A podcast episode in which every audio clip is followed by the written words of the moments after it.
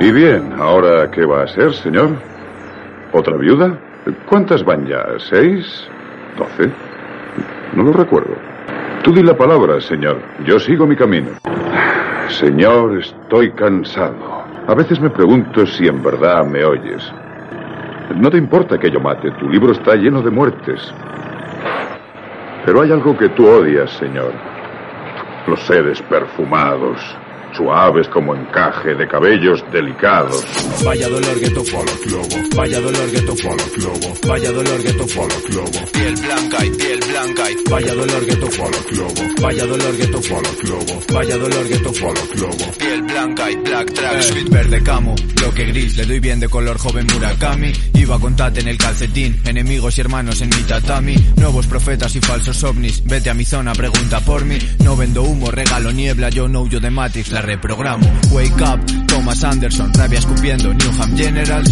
Todos se comen tus gramos, solo tú solo te comes tus lágrimas. Ah, fix up, look sharp, gorro y bufanda con viento en contra. Sois el futuro que quedó atrás, yo sé que va a pasar como un globo sonda. Bueno, bueno, bueno, bueno, bienvenidos un programa más. Esto es del crimen al cine, Plisken Misterios al aparato y hoy de nuevo el equipo al completo. Muy buenas noches, señor Garrapato. Hola, muy buenas, ¿qué tal? Muy buenas noches, señor Socidator. Ay, ¿qué tal estáis? Y muy buenas noches, señor Lentes, ¿qué tal? Hola, buenas noches chicos, muy bien, muy bien. Fíjate que hemos estado con las pruebas, no sé si es culpa del Skype, eh, oíamos a perfectamente y, y ahora es al que más bajito te he oído. Ya, tío, voy a tirar este micro, pero vamos. Ay, ay, una ay, franja, no, no. ¿eh? Te tenía manía el Skype. Muy bien, pues programa número 26 de Del Crimen al Cine. También me gustaría aclarar que estamos muy cerquita de llegar al programa número 100 de Emisión de Audaces. Eh, estamos pensando en preparar algo, una fiestiqui, un, directo, un, un algo. Bueno, estamos dándole vueltas. Pero lo que sí tenemos claro es que queremos que vosotros, oyentes, pues colaboréis de alguna forma, enviando audios. Pero bueno, vamos a pulir un poco la idea y cuando tengamos algo en concreto os diremos. Quedan cuatro o cinco programas más o menos para llegar a ese especial número 100 que queremos hacer. O sea que iremos informando, iremos informando. Bueno, ya sabéis, del Crimen al Cine, podcast perteneciente a Misión de Audaces y al universo Islas Ozores. Garrapato, cuenta dónde estamos y dónde pueden encontrarnos y también el tema del Telegram, que ya hemos empezado, también coméntalo para que se pueda unir más gente. Vale, comento todo. Eh, rapidito. Redes sociales, ¿vale? En Twitter tenemos nuestra cuenta pues normal de comunicación, eh, arroba misión de audaces, y luego hay una cuenta que, bueno, pues es eh, de, de efemérides, que va soltando efemérides de los, de los asesinatos, de los crímenes, de todos los casos de los que tratamos en el crimen al cine, ¿vale? Es arroba del crimen al cine. Eh, también estamos en Facebook por Misión de Audaces y en Telegram tenemos un canal de difusión en el que simplemente no es un canal para chatear, ni conversar, ni, ni hay 50.000 mensajes al día, ni nada, en el que, bueno, pues se publican los tweets estos de los efemérides y alguna noticia o alguna cosa que os contemos del próximo programa o, o alguna cosita así, ¿vale? Eh, luego nos podéis escuchar en las plataformas de podcast eh, habituales o más extendidas, iVoox, eh, iTunes, Spotify, Podimo y, ya. Y, y nada, en islasozores.com, que me ha dicho antes Pliske, que pues ahí tenemos un poco reunido todo lo que hacemos de este podcast y de otros, y chorradas y mucha bobada también. Y no sé si me dejaba algo, ah, tenemos correo electrónico para los amantes de la Edad Media, nos podéis utilizar, podéis contactar por el correo electrónico en misiondeaudaces.gmail.com.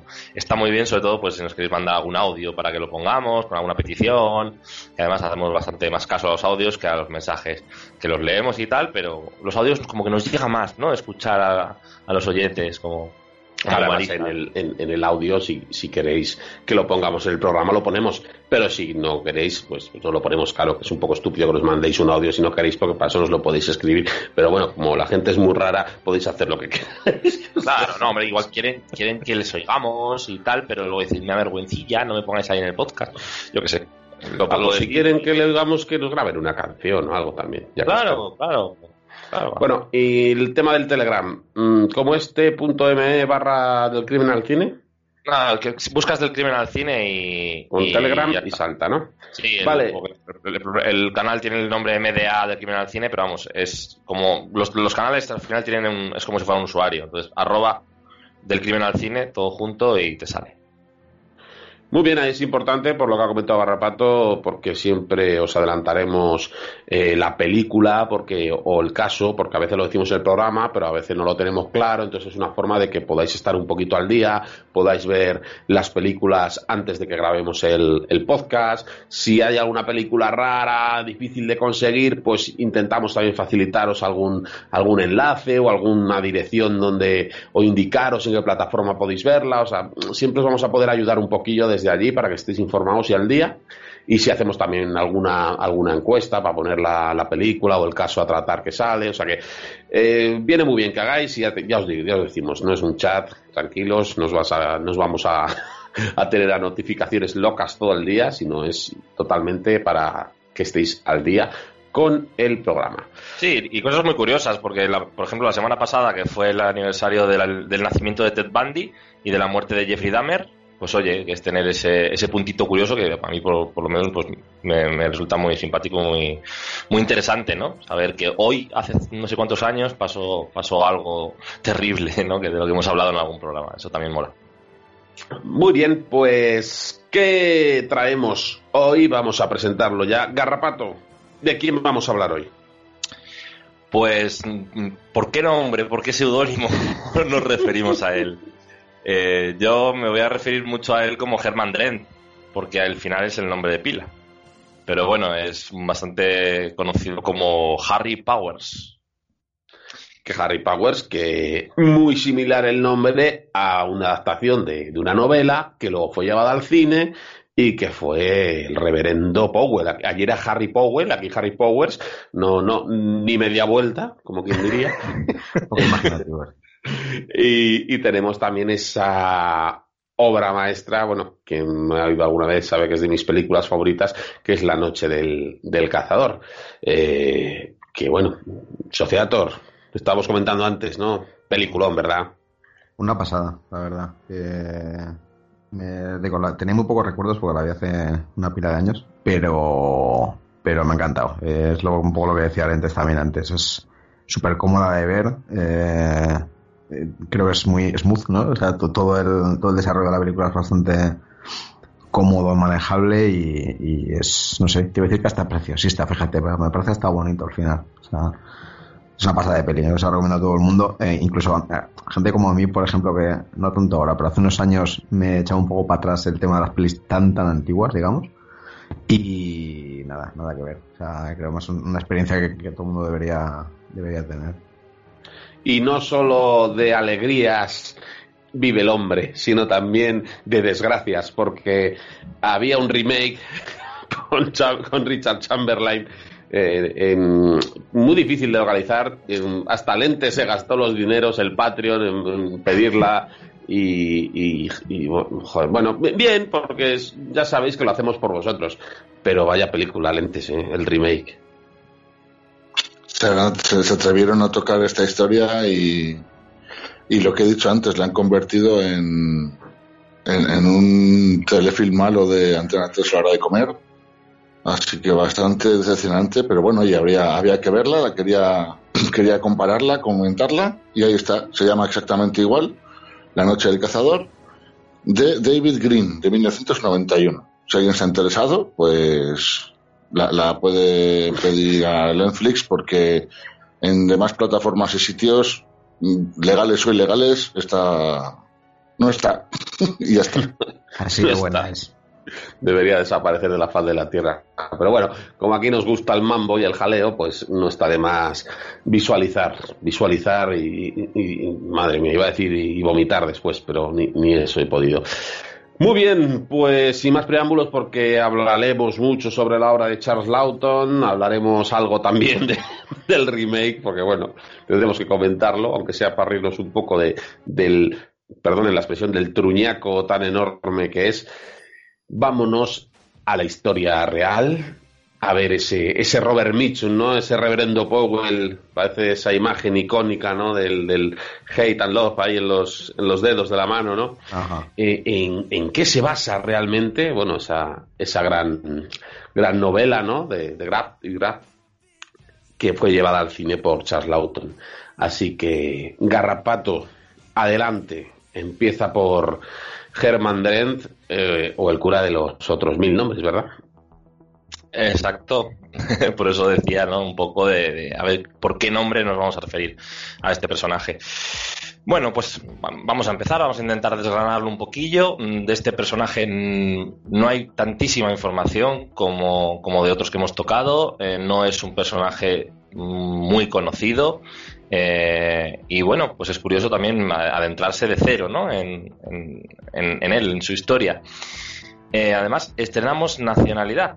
Eh, porque Hermann Drenz, como hemos dicho, eh, nació el 17 de noviembre de 1893 eh, en Berta, Groningen, Holanda, en la provincia de Groningen, que está, pues bueno, al, al norte de Ámsterdam, a unos 235 kilómetros, una cosa así.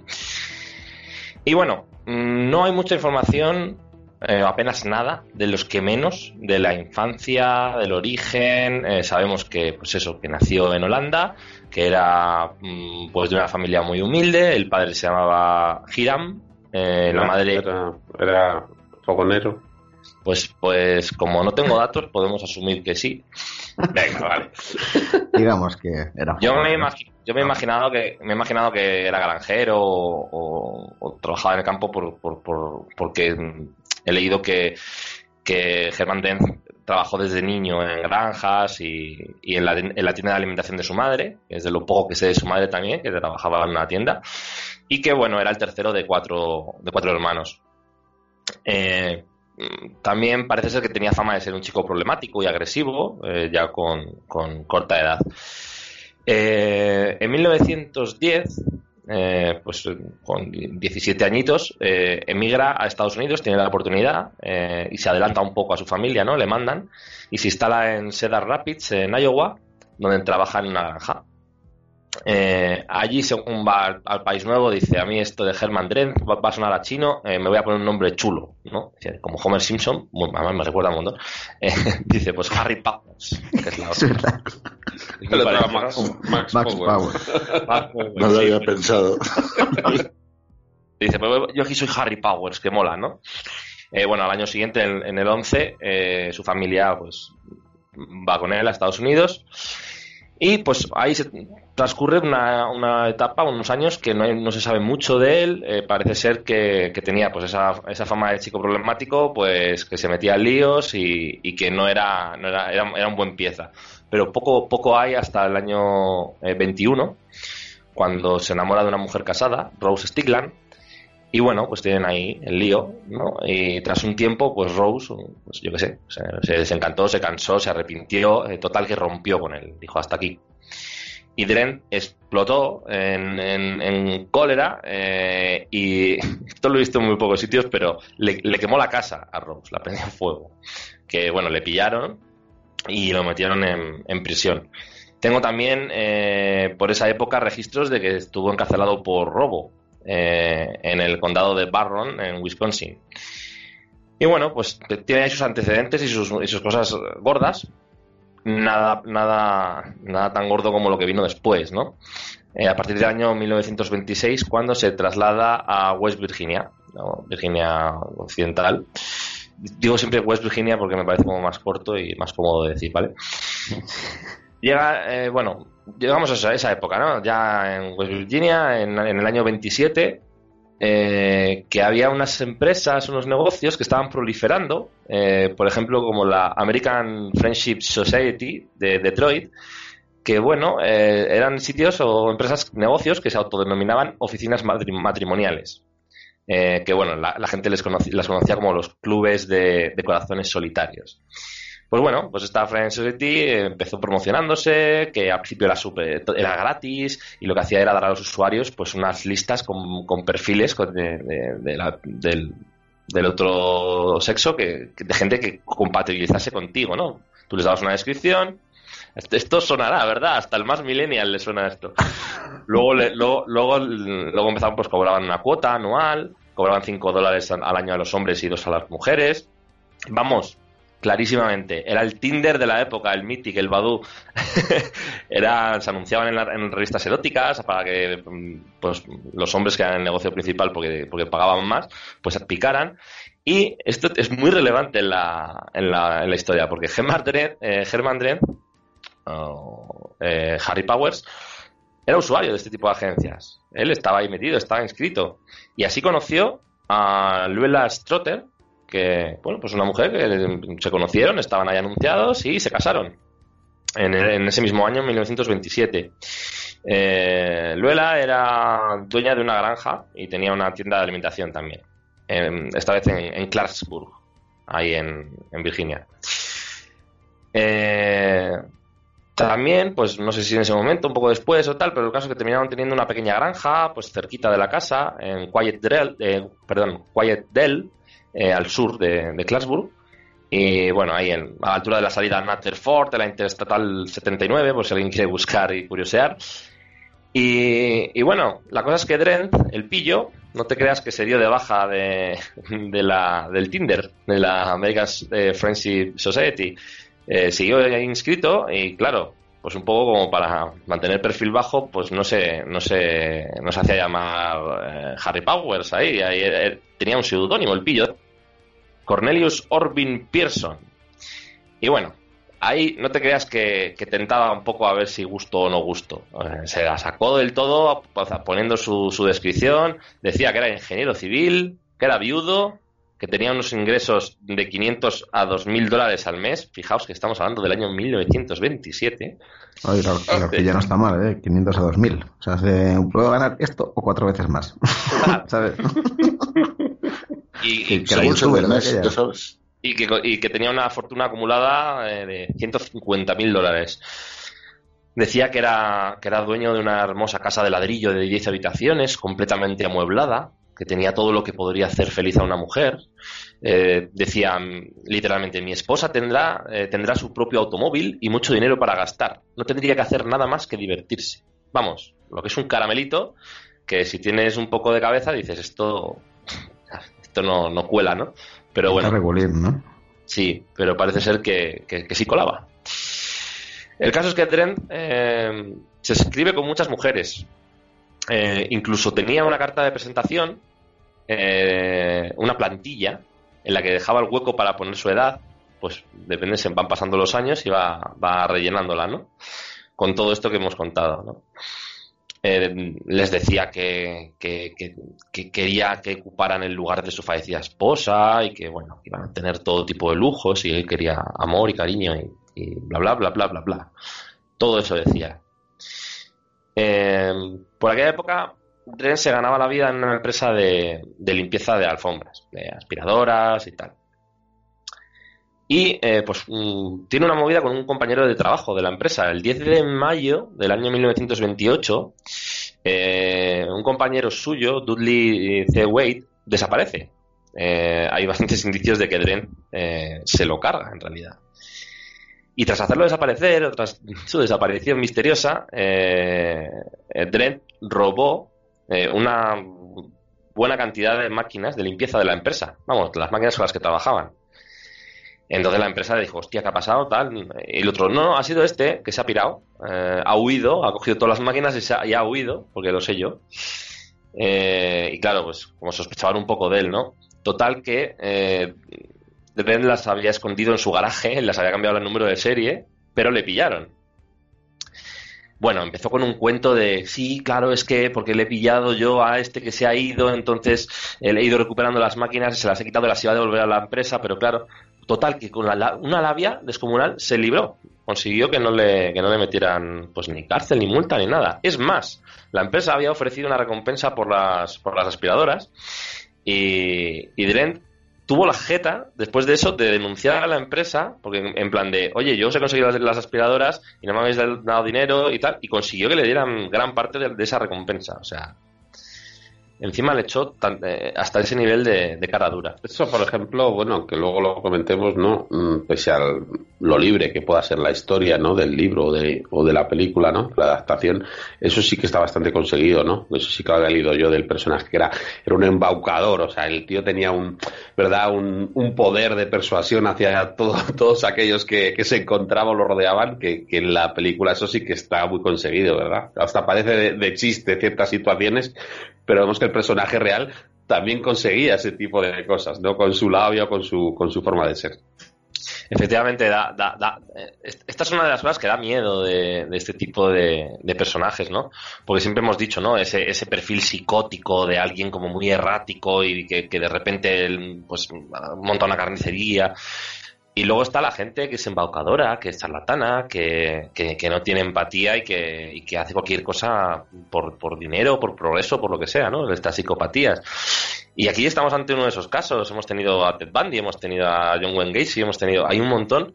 Y, y, es este perfil, ¿no? El de tener una labia y, y una, una, forma de desenvolverse en la vida que, que da miedo porque pueden conseguir, si, si, si, van a buenas, pues bueno, pero como estén a malas, pueden conseguir cosas eh, que, dan miedo.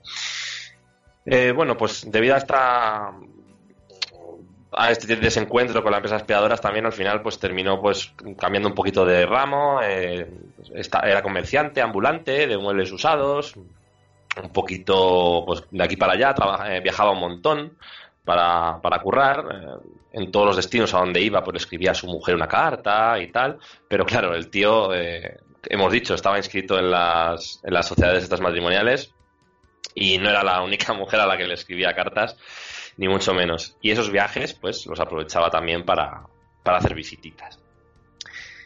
Llega el año 1931 y conoce a, Asta Aker, de 50 años, eh, una viuda, mm, de Park Ridge, eh, Illinois, que hay una curiosidad sobre Park Ridge, que vamos a hablar bastante de este sitio, está justo muy pegado, muy pegado a Des Plains, que es el pueblo de John Wayne Gacy, de toda la historia que contamos de, Gacy. Pues fíjate que es grande Estados Unidos, pues está pegando, está al lado. O sea, lo descubrí por casualidad porque busqué el Park, Park, Ridge en, en Google Maps y justo al lado sale Des Plains y digo, esto me suena a mí. Y sí. Bueno, pues. Había algo en el agua. sí, había algo en el agua, madre.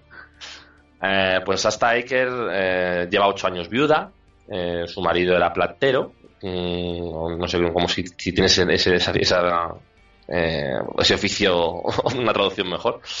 me gusta mucho Silver Smith en, inglés. Y bueno, pues les dejaron una situación buena a sus hijos y a ella, pero entonces se dedica pues a cuidar de los niños. Tiene tres hijos, Greta de 14, Harry de 12 y Annabel de 9 años. Y la verdad que Trent, pues la engatusa también con esa vida y ella, pues después de ocho años de, enviudar, pues también tendría pues ganas un poquito pues, de, de, otro tipo de relaciones más que de estar en casa con los hijos y además pues siempre tentada por, por la panoja y el dinerito, pues la engatusa totalmente hasta el punto en el que, en el que se conoce.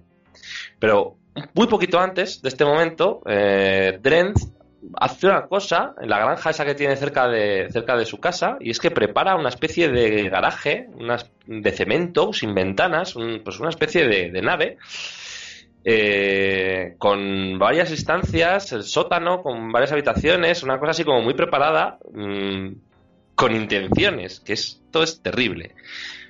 Vamos a tardar muy poco en descubrir para qué querían eh, esa, esa construcción. Llega el 23 de... de cine. Sí, una sala de cine, correcto. Vale. Ojalá. Llega el 23 de junio, ¿vale? De ese, de ese año, del 31, y eh, pues Dren, después de mucho carteo para arriba y para abajo, va a visitar a, a Asta Iker con sus hijos. Y eh, Asta, que tenía una, una habitación con un inquilino, un, pues, o una casita, y que se llama William O'Boyle, y le dice, oye, búscate otro sitio porque viene un amigo de la familia y tal, y, quiero, pues necesito hacerle sitio. Y bueno, pues el otro se va, un amigo llamado eh, Cornelius Pearson, claro, eh, recordad que era el nombre que utilizaba en, en, la, en el sitio de citas. Bueno, pues Dren se instala allí, está cinco días, y el día 27 de junio Pues hasta dice, oye, que me tengo que ir, que me voy a ir, me voy a hacer un viaje de negocios. Y se va con, con Herman Drent. Eh, y se pira y le deja a los hijos a una conocida, Elizabeth eh, Albernazzi, pues nada, de, de.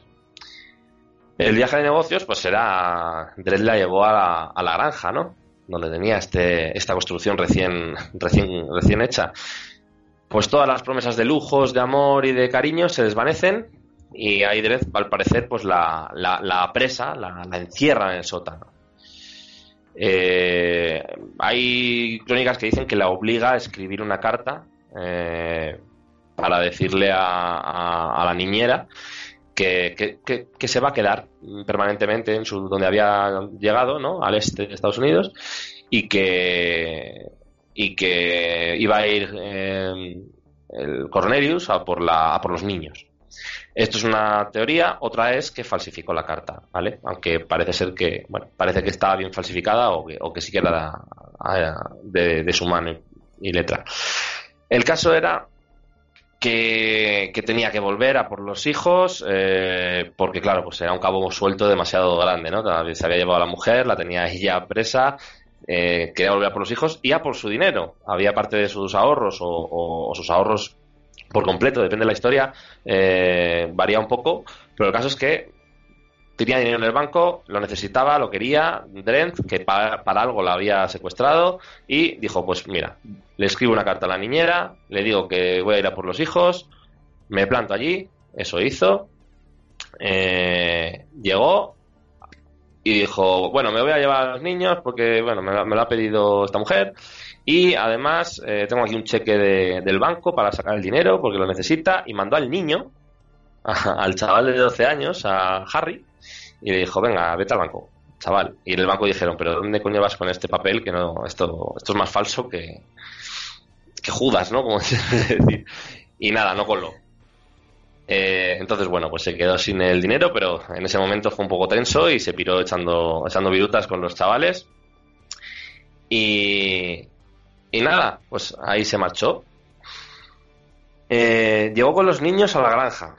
Y claro, esto que voy a contar ya empieza la cosa turbia, o más turbia, porque ya está aquí, ya, ya está bien. Pues era cierto, iba a llevar a los niños con su madre, pero no era bonito. Eh, metió a los niños en el sótano con la madre, los ató a todos de las muñecas, incluso con una venda en los ojos, y llegado el momento los movió a otra instancia, a otra habitación que tenía, tenía una viga con una cuerda colgada, y fue uno por uno ahorcándolas a las, a las mujeres, empezando por las mujeres, obligando al pequeño Harry a mirar.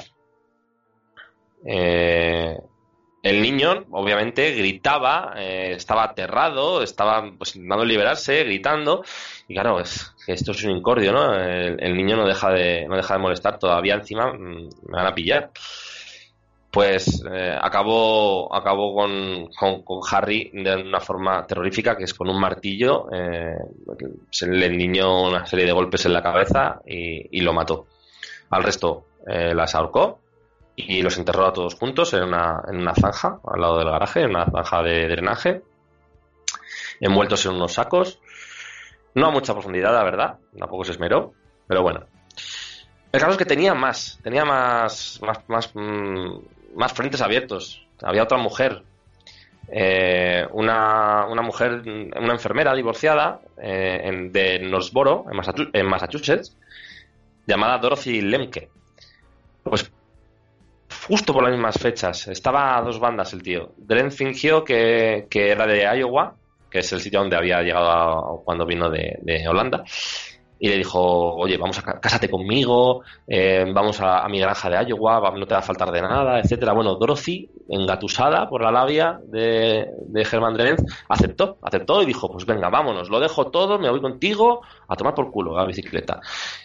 Eh, sacó todo su dinero del banco, casi 5.000 dólares, y dicen que vendió pues las acciones o propiedades que tenía por valor de otros 8.000 no andaba mal la mujer de, de, de, pasta tampoco. Pero bueno, no tanto como, como los lujos que le prometían, ¿no? Drenz cogió y dijo, venga, yo mando tus maletas a Iowa y luego vamos en el coche tranquilamente. Le mandó las maletas, no a Iowa, las mandó a, a, a Virginia. Y partieron eh, si miráis un poco el mapa, pues desde Nueva Inglaterra, Massachusetts, eh, donde venía, donde, vivía esta mujer, Dorothy Lemke, hasta Iowa, pues mm, si te lo curras, por el medio está, está la granja de, justo en la mitad está la granja de, de Herman Pues bueno, pues justo a mitad de camino pincharon eh, y tal, tuvieron que arreglar la rueda y tal. Qué casualidad que estaban allí, estaban en Quiet Dell, justo en la granjita de, de Dren. Eh, pues ahí Herman se volvió a, transformar, ya había llegado al destino, aunque no era la versión oficial, y eh, acabó con Dorothy, la estranguló con un cinturón esta vez y la enterró con el resto de cuerpos. Eh, es, todo esto en muy poco espacio de tiempo. Estamos en verano todavía del año 31. El caso es que el tío con toda la jeta, es un poco lo que decíamos antes, ¿no? Del morro que le echó con las aspiradoras y con, con todo. Eh, pues vuelve a la casa de Astra Aker. El tío dice, joder, es que allí había un montón de muebles y tal, que yo creo que los puedo vender y tal. Pues se planta allí con un vehículo grande en Park Ridge y, y, bueno, pues se mete en la casa a, vaciarla. Entonces llega William O'Boyle, el, el, antiguo inquilino, al que le dijo que se tenía que ir para, para meter a este tío.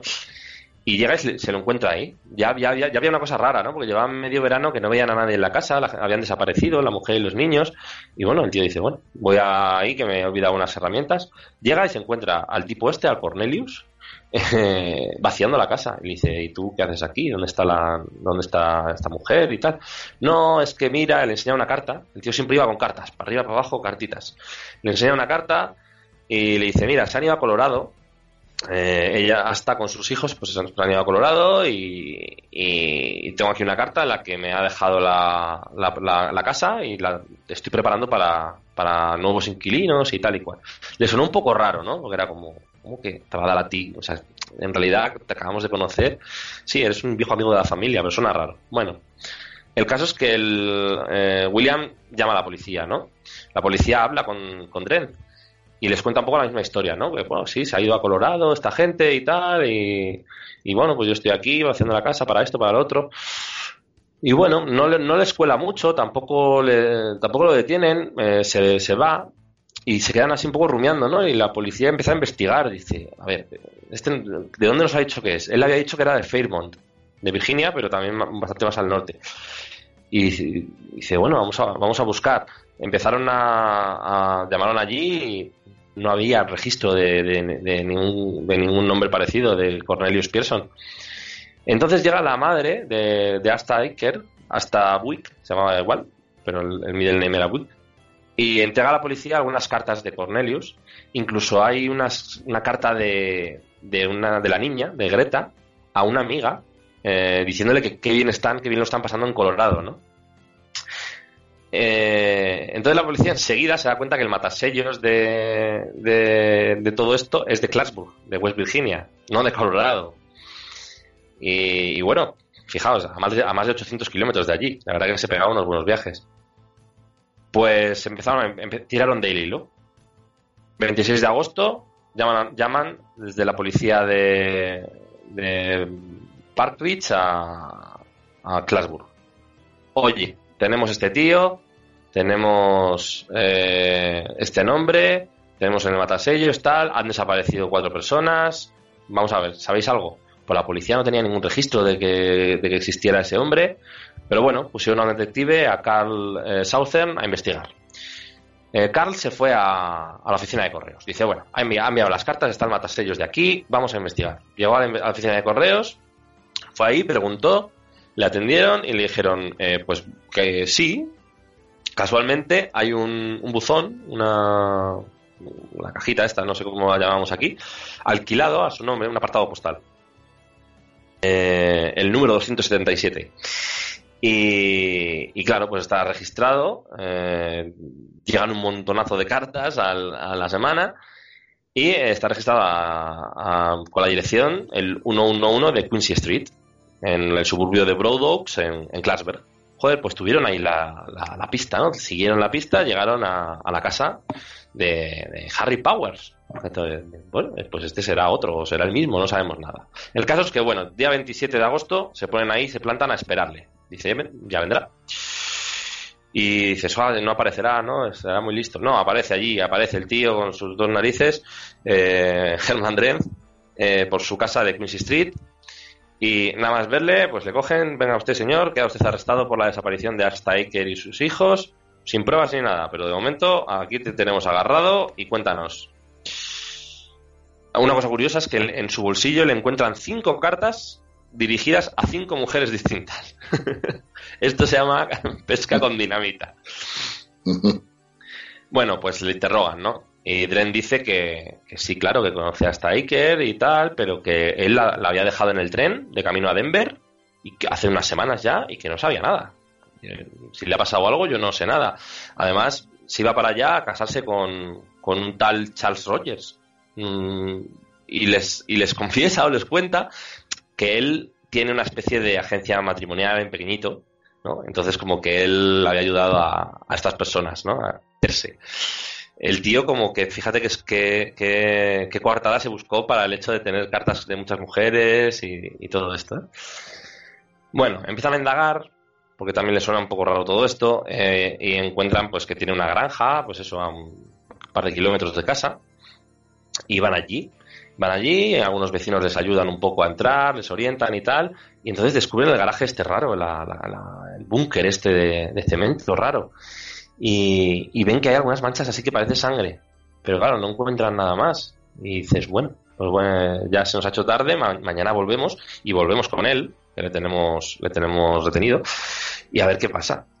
Y así hacen. El 28 de agosto del año 31 vuelven a la, a la granja de Drent con él, le escoltan hasta allí y ahí descubren más cosas. Ya con luz y tal, pues descubren que, que el garaje, el, el búnker tiene una trampilla eh, que da acceso a un sótano con unos pasillos, con cuatro habitaciones. eh, y allí ya sí que hay como más indicios, ¿no? Encuentran una huella de sangre de, pues de, de- lo que parece una huella de niño, eh, ropa y joyas ensangrentadas, partes, cachos de cabello, una libreta bancaria así medio quemada. Y se dan cuenta que encima de la trampilla hay una cuerda atada en la viga.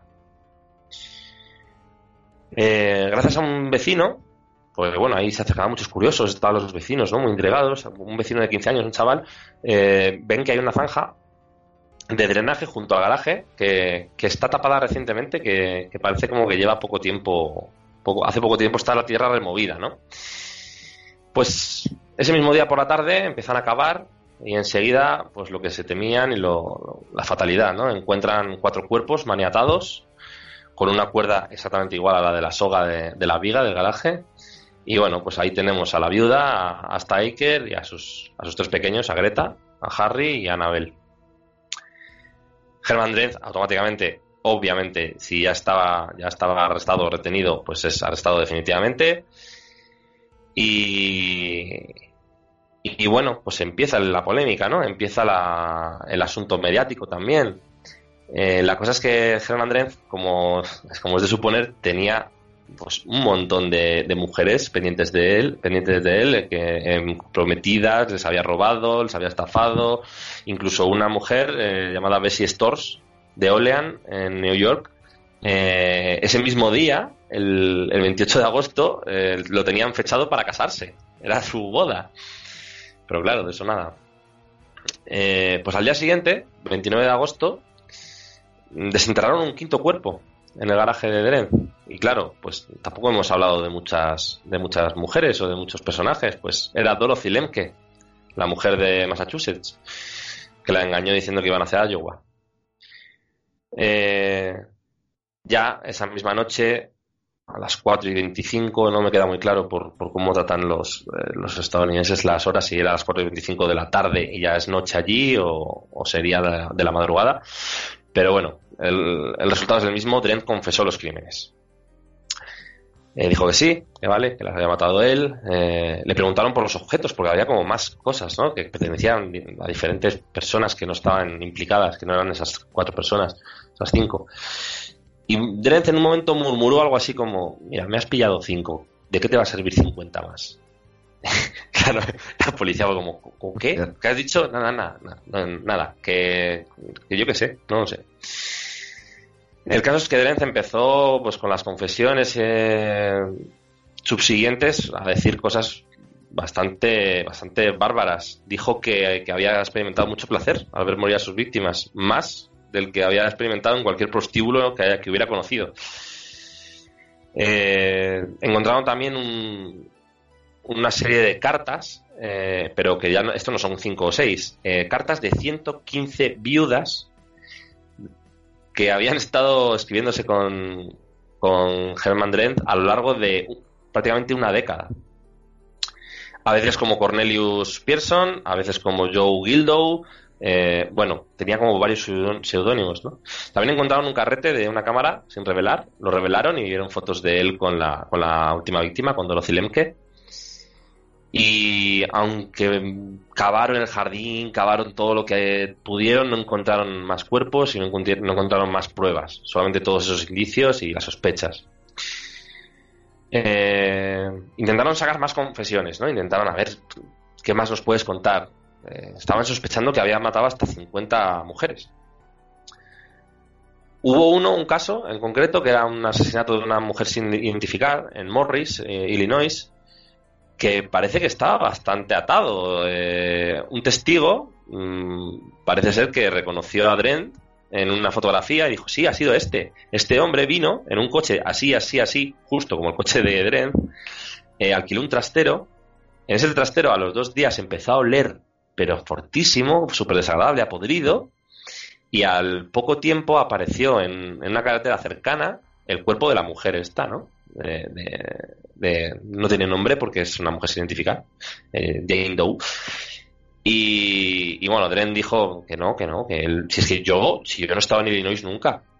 Y digo, a ver, eh, perdona, pero Park Dren, eh, perdón, Park eh, Rich, donde vivía la hasta Ecker, es Illinois y has estado allí, o sea, ¿cómo que no has estado nunca? Se contradecía, ¿no? Pero, pero no le pillaban tampoco porque no había pruebas, necesitaban pruebas, necesitaban una confesión, no tenía ni lo uno ni lo otro.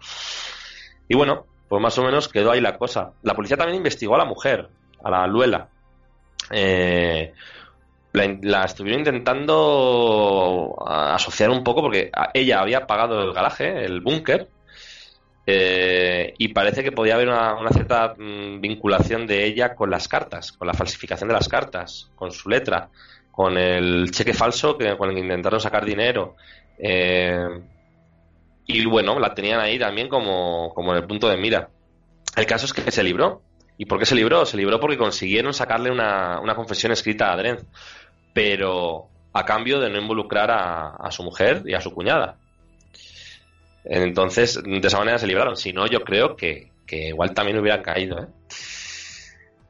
Pero bueno, tenían al pez gordo, tenían a Dren, tenían al psicópata. Eh, también, aparte de, todo lo que supuso para ellos, pues lo que he dicho antes, había un impacto mediático enorme, estaba la, gente a la, que saltaba. Eh, hubo un impacto publicitario fatal también sobre la, asociación esta que hemos dicho antes, la American Friendship Society, porque claro, salió a la luz que Drenz había conocido a las víctimas mm, gracias a ellos. Imaginaos que hay un asesino en serie que se descubre que, conocía a todas las chicas por Badu, ¿no? O algo así. Pues sería un impacto eh, publicitario terrible. Eh, y es más, había habido más casos. Había un caso de que de una pareja de Detroit que, se habían conocido por, por, esa red social, entre comillas, si se puede llamar así, proto red social, y el, y el hombre la, había asesinado y luego se suicidó. Entonces, como que explotó, eh, explotó toda esa, toda esa cosa también en la cara de la empresa. el caso es que la prensa eh, tenía, vamos, no, dales, un poquito y te lo multiplican, imagínate si les das todo esto, pues fue el caso archifamoso de El Barbazul de Quiet Dell, el peor barba azul de la historia. Bueno, barba azul, eh, ya hemos hablado, ¿no? De, de, nuestro Landru. Landru en, en, el, en el segundo, ¿fue? El, segundo programa. Sí, sí, sí, señor. Y bueno, hemos visto casos, casos parecidos. También eh, Björk y Heir también tenían una, una cosilla así de seducir viudas y, y cargárselas, en este caso para vender sus cuerpos, pues esto para robarle todo su dinero y, y no tenía ningún tipo de escrúpulo. Eh, como he dicho, esa, esa, ese, ese, matiz mediático del caso hacía que la gente estuviera pues muy crispada, pero, pero a lo bestia. O sea, el 20 de septiembre del año 31, que estaba, pues estaba preso esperando el juicio, ¿no? Eh, pues una turba enfurecida de lo que, la, mm, por lo menos en, las noticias de la época, eh, estimaron en 4.000 personas, intentaron entrar en la cárcel, sacar a Drenz para lincharlo. Eh, la policía tuvo que, escoltarlo, sacarlo de allí. Eh, es un poco esto como Heir, ¿no? Me recuerda, me recuerda bastante.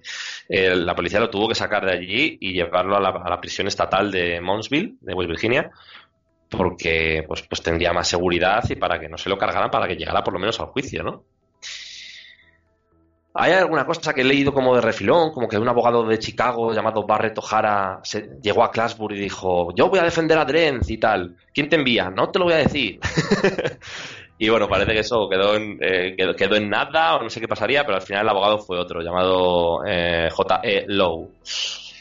Eh, como en tantos otros casos, y ya estamos fijados en el año 31 y ya era, ya era así, eh, para evitar que, el, abogado usara la locura como un argumento de defensa, pues eh, ordenaron a, un, psiquiatra de la Universidad de Pittsburgh, a Edward Everett Mayer, examinar a Dren, ¿no? para sacar un informe médico que pudiera, que pudiera servir para condenarle.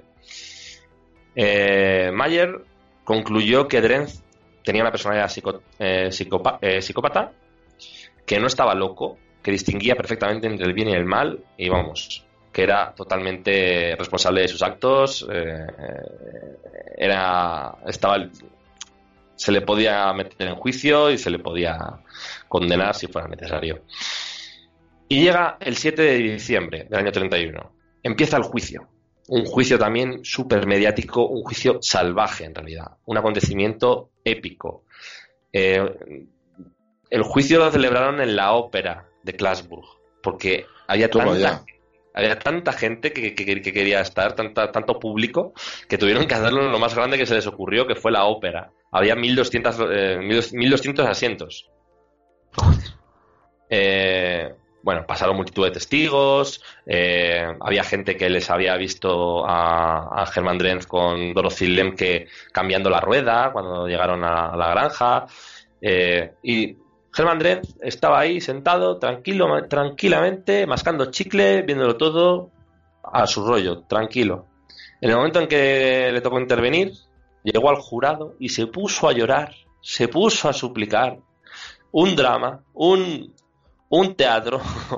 es, es, irónico que fuera en la ópera, ¿no? Pero vale, le faltaba, le faltaba cantar. Termina el teatrillo y al rato le dieron que estaba otra vez ahí totalmente normal. Vamos, era, era, o sea, esa, esa personalidad psicopática, ¿no? Es alucinante. Eh, tres días después, el 10 de diciembre, pues el jurado, que estuvo una hora y 47 minutos deliberando en la sala de vestuario de la ópera, porque claro, no tenían, no era un juzgado, no era, no estaba preparado para eso, entonces se apañaban.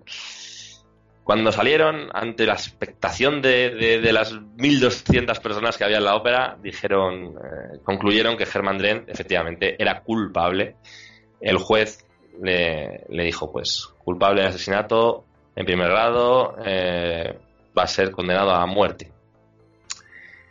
Este veredicto, eh, dicen que tras el veredicto Drenth fue encerrado en la celda por, por un sheriff, por el sheriff Andrew Moore, a quien le dijo, pues era lo que me esperaba. Eh, este veredicto, que bueno, está en firme, pero se puede recurrir, desde entonces ya sí se podía. al día siguiente la defensa registra un recurso, eh, dice que hay que celebrar un nuevo juicio, que, no ha sido justo, que, tiene como un montón de alegatos y de cosas que, contrarrestan pues, las pruebas, que dice que Drenz estaba en Hagerstown, que es un sitio que está a 300 kilómetros de, de, de Quiet de Quiet Dell, perdón, de la granja, eh, cuando dijeron que había muerto Lemke. Además, mm, dijeron que los testigos que les habían visto cambiando la rueda decían que hacía una noche mm, despejada y como que medio demostraron que ese día hubo una tormenta. Eh, bueno, pues como tenían sus pruebas, el día 12 de diciembre, al día siguiente, pues lo tuvieron que dejar al día siguiente después de tanto alegato, eh, pues el recurso fue desestimado. Fue rechazado, la sentencia fue, cayó en firme y Germán Drenz eh, fue em, condenado a muerte, sería ahorcado en la prisión estatal de Mountsville, pues tres meses después. Eh, fue el primer asesino en masa del condado de Harrison, en West Virginia. Todo esto pues, era un acontecimiento que no estaban para nada, para nada acostumbrados. Llegó el día, el 18 de marzo del año 1932, viernes. Eh, Herman Dent, vestido con un traje negro y una corbata azul, muy llamativa, subió los 13 escalones del patíbulo en la prisión de Mountsville, en West Virginia, ante 42 personas. Pues médicos, eh, carceleros, de todo tipo, pero de la, de, la, de la, prisión. Fuera había muchísima más gente. Eh, estaba la gente agolpándose, esperando la ejecución, ¿no? Era ese tipo de, de, ejecución que, que, esto fue hace mucho, pero hace poco han pasado cosas muy parecidas. No, no, no era como lo de Burkiger, pero bueno. En el último momento, como a todo reo, pues le preguntaron y le dijeron que si quería decir algo antes de morir y él contestó clara y concisamente no.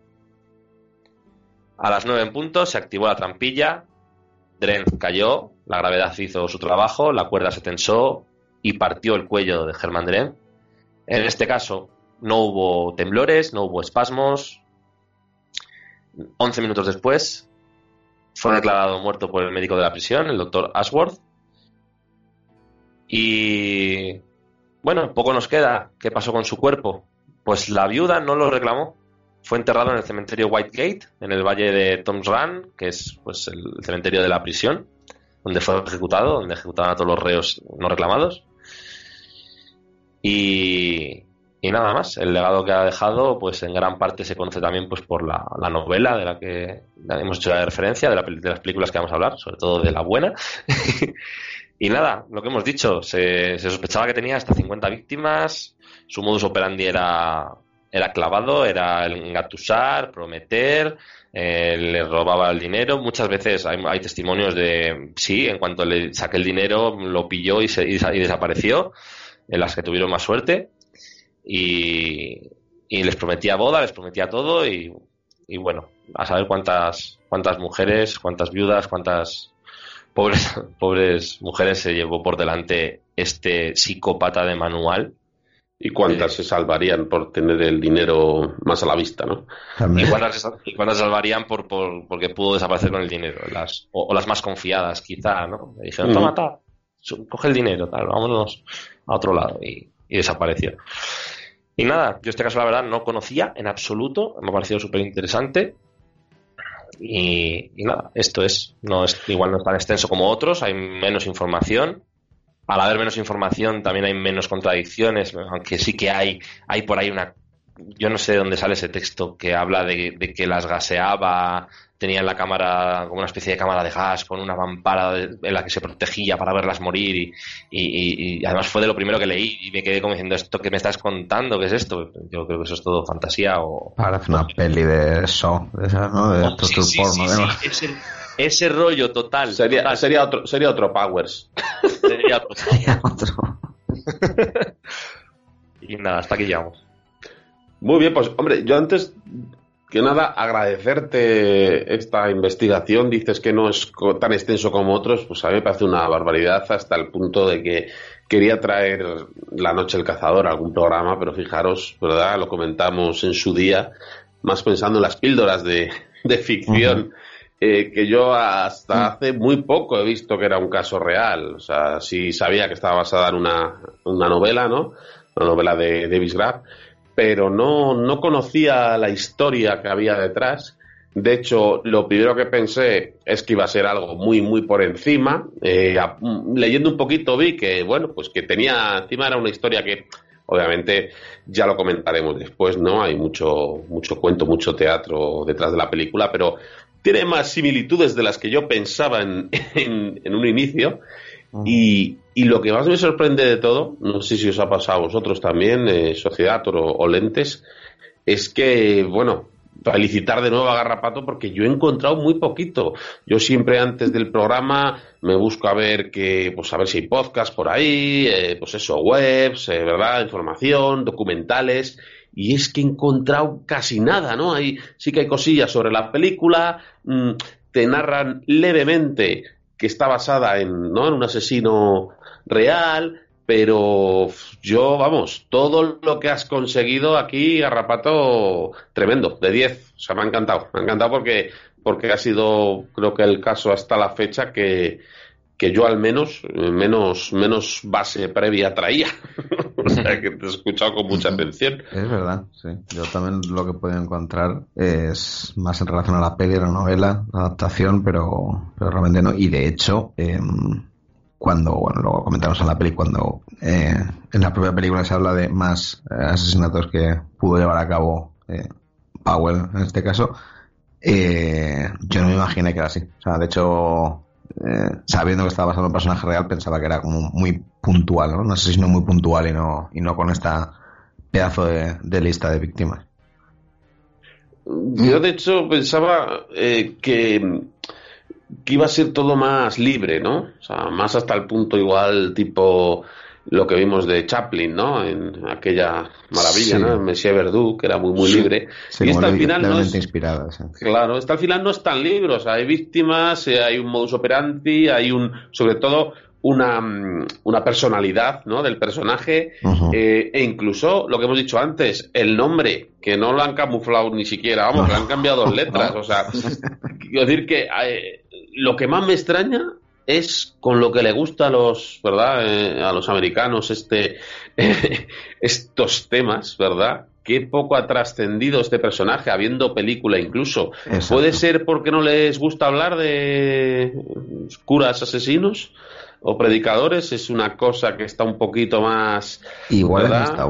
sí, sí porque yo creo que los, sí. en general no tienen problema en hablar de sus de asesinos en serie que tiene muchos y, casi los celebran, ¿no? O sea, de hecho es parte de cierta cultura norteamericana que tenemos todos el, el, ejemplo ¿no? del asesino en serie. Entonces sí, sí, puede, puede ser que el condicionante sea religioso en este caso, sí.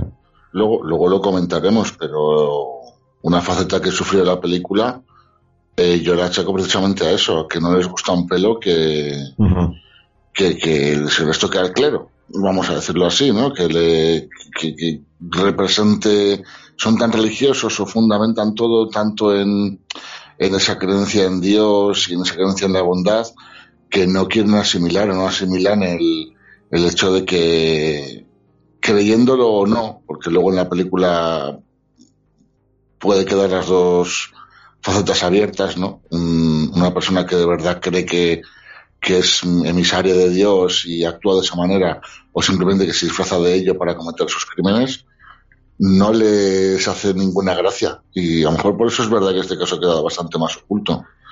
yo, de hecho, me. fijaos que en el caso no hay, no hay tampoco, o sea, yo en toda la historia real que, me he encontrado, no hay ni una sola referencia eh, religiosa, ni de que fuera un predicador, ni nada que pudiera serlo, pero igual no sé si incluso se ha, se ha, incluso, se ha incluso camuflado, ¿eh? O sea, hay partes ahí que igual no están, porque no hay mucha, no hay mucha información y cuando no hay mucha información está muy controlada. También es verdad, también es verdad que gran parte de lo que sabemos parece ser y de esto he encontrado también poca información. Eh, había un, un, un, alguacil y un médico de los 42 que estuvieron viendo la, la ejecución que fueron los que le estuvieron eh, interrogando y los que le sacaron más información y como que la tuvieron con mucho recelo eh, y luego como que vendieron el, caso, vendieron esos archivos. Entonces, eh, eso significa que, a lo que ha trascendido es muy poco porque tiene, la fuente es muy concreta y también es más fácil de controlar. O sea, al final, tú ves esto y sacas cosillas de, algún artículo periodístico de la época del New York Times, sacas en Wikipedia muy poco. O sea, tú miras Wikipedia en, inglés, hay, es muy poco lo que hay. Eh, entonces, como al haber tan poco, lo pueden haber controlado más. No sé si tendría alguna implicación religiosa que no hay por ningún lado, en ninguna referencia. Más que luego pues, La, la, conversión a la ficción. A ver, son los. Efectivamente. eran los años 30. Y, yo creo que yo creo que es de haber sido un cura católico igual hubiera trascendido más. Al final el cristianismo eh, mayoritario en Estados Unidos es el protestantismo y en general suelen ser como más conservadores no y más más así de haber sido porque pasa por ejemplo con los casos de de abusos sexuales dentro del, del seno de la iglesia, los casos que ha habido en Boston y demás, em, salen a la luz cuando son de católicos, cuando son de protestantes no. Y de hecho es que es como el, el, el norteamericano correcto es el WASP, ¿no? El, el blanco anglosajón protestante. Entonces yo no sé si también va por ahí. Pues sí, Hombre, puede yo que iba, haya esos yo iba más a la adaptación. Claro, yo iba más al tema de la adaptación, porque pues triste- tristemente célebres hacen las cosas muchísimo más, o, sea, o se globalizan cuando tienen su adaptación, ¿no? Cuando tienen su novela, la novela es del 53, la película del 55, y ahí es cuando puede explotar, digamos, el- la información más accesible para todo el mundo de este asesino. Entonces, igual asociarlo a la religión luego a través de la ficción y por eso no quieren que o no comentan tanto que esté asociado a ese asesino, como también puede ser como indica Garrapato, que el dato estuviera pero esté oculto y se haya escondido tanto que ahora mismo no esté accesible o no, no podemos estar seguros de si tenía alguna relación con la religión o no, Podría ser, sí. pero no me extrañaría.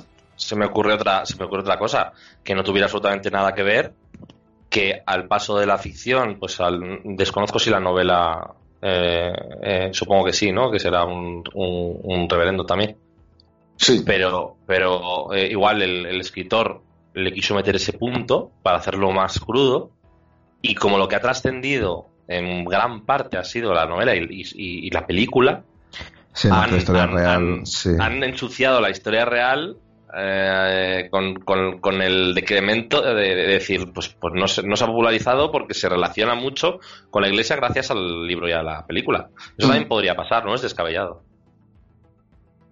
Sí, sí, no, pero Bueno. finalmente el caso ha sido ese, que la información a día de hoy es, pues iba a decir nula, nula no, porque mira, nos has informado perfectamente, nos has hecho un relato genial, como haces siempre, pero es que además me ha ocurrido lo mismo que, que a, a Plisken en Sociedator.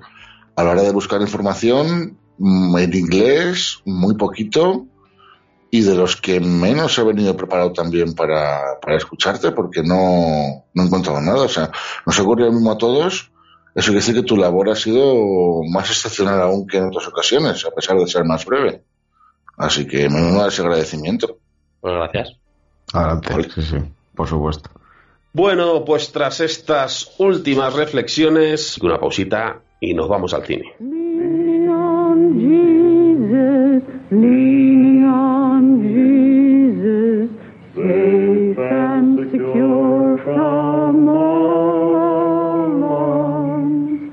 Leaning on Jesus, leaning on Jesus, leaning on the everlasting arms. Y tras esta maravillosa música de Robert Mitchum y Lillian Gish, que bueno, es una parte impresionante de la película como, como tantas otras y, y verdad que debía estar aquí, ¿verdad? Debí- tenía que sonar en este, en este programa. Eh, esa, pues, esa batalla musical, ¿eh? Qué maravilla, qué maravilla. Vamos, si os parece, luego os pregunto por las impresiones a Garrapato y Sociedator, pero vamos a quitarnos de encima el remake, ¿vale? Eh, se hizo un remake de esta película, no sé por qué todavía, no sé quién tuvo la idea, no sé quién tuvo la idea de dársela a este director, no sé quién tuvo la idea de rodarla en el pueblo del primo del director, no sé quién tuvo la idea de los cuatro duros que tenían dárselo a un Chamberlain horroroso y, grabar el resto con, yo qué sé, de verdad. Eh, lentes, ¿qué es esto? bueno, pues esto es La Noche del Cazador, Night of the Hunter, sin artículo, que la otra sí que tiene artículos de Night of the Hunter, en español lo han llamado igual. Eh, pues eso, perpetrada en 1991 por un tal David Green, eh, que lo he estado mirando un poquito y es un trabajador incansable de, de televisión. Ha hecho alguna que otra cosita que nos ha llegado famosa, ¿no? Ha Los, hecho los el- tiene cuadrados, ¿eh? Me he estado fijando, el mismo año que rodó esta, es- es- esta cosa, rodó también una versión de televisión de, de qué fue de Baby Eso con dos es. cojones. Esa no pienso verla, paso. Habría, habría que, habrá, habrá que ver qué estropicio ha hecho con esa, porque, No, no, velo tú. eh, bueno, no, iba, iba a comentarles que igual me adelanto, pero bueno, pues eso sí que sé, que nos que conozcamos, pues Hombre Rico, Hombre Pobre se marcó toda la serie, eh, hizo Raíces y luego series y televisión, o sea, pero todo TV Movies a cascoporro hasta que dejó de trabajar porque, pues eso, estaría enfermo, lo que fuera, murió en 2003, pues hasta el 98 inclusive tenemos TV Movies, todas TV Movies, toda, toda, toda, y muchísimas series de, de, de televisión de, de los años 50 y 60. Entonces, Esta película la rodó con 70 años y empezó a rodar con, con poco más de 20 años. O sea, eso es. yo Aprendió creo poco. Es muy posible que la misma cámara que utilizó 50 años atrás sea la misma que ha utilizado hasta el día de su muerte.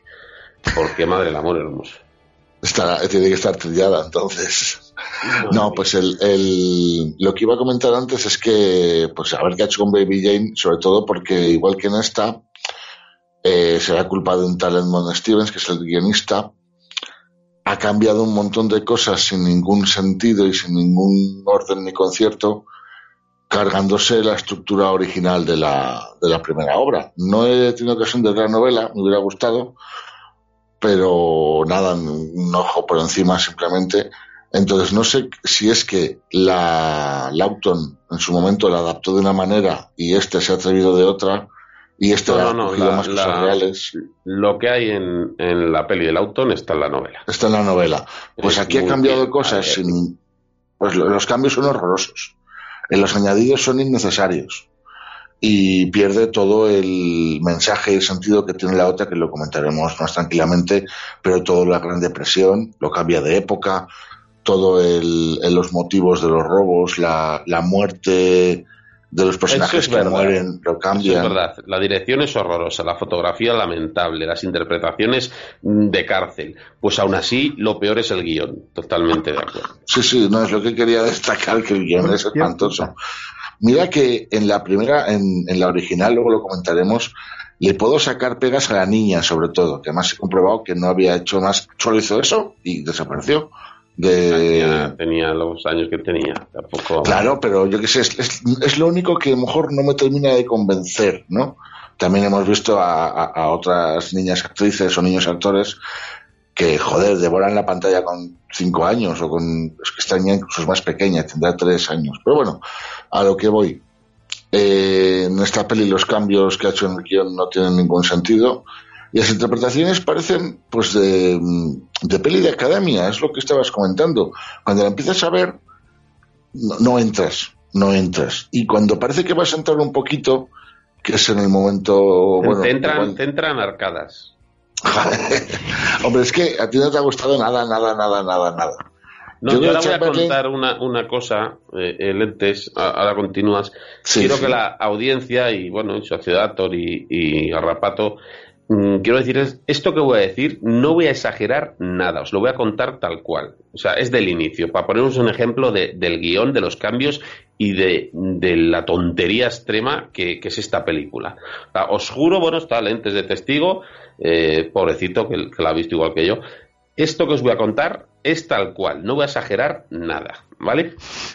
Aquí, a diferencia de la película de Lawton, ¿vale? Vemos el robo del padre, Cuando entra a la tienda a robar.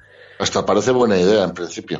Para empezar, eh, a diferencia de la de Lawton, el, eh, que luego comentaremos esas cosas y que son muy importantes, el padre sí roba para comer y tal, pero mm, en el camino mata a no sé si a dos personas, dicen, ¿no? Ajá. Sí. Bien, aquí hay un tiroteo que directamente aparece uno por la tienda, em- empieza a disparar, después de tres disparos que no le da al padre, entra un cartero, como Pedro por su casa, o sea, después de tres disparos que se, se oirían en Cuenca, ¿sabes? El tío entra como si nada.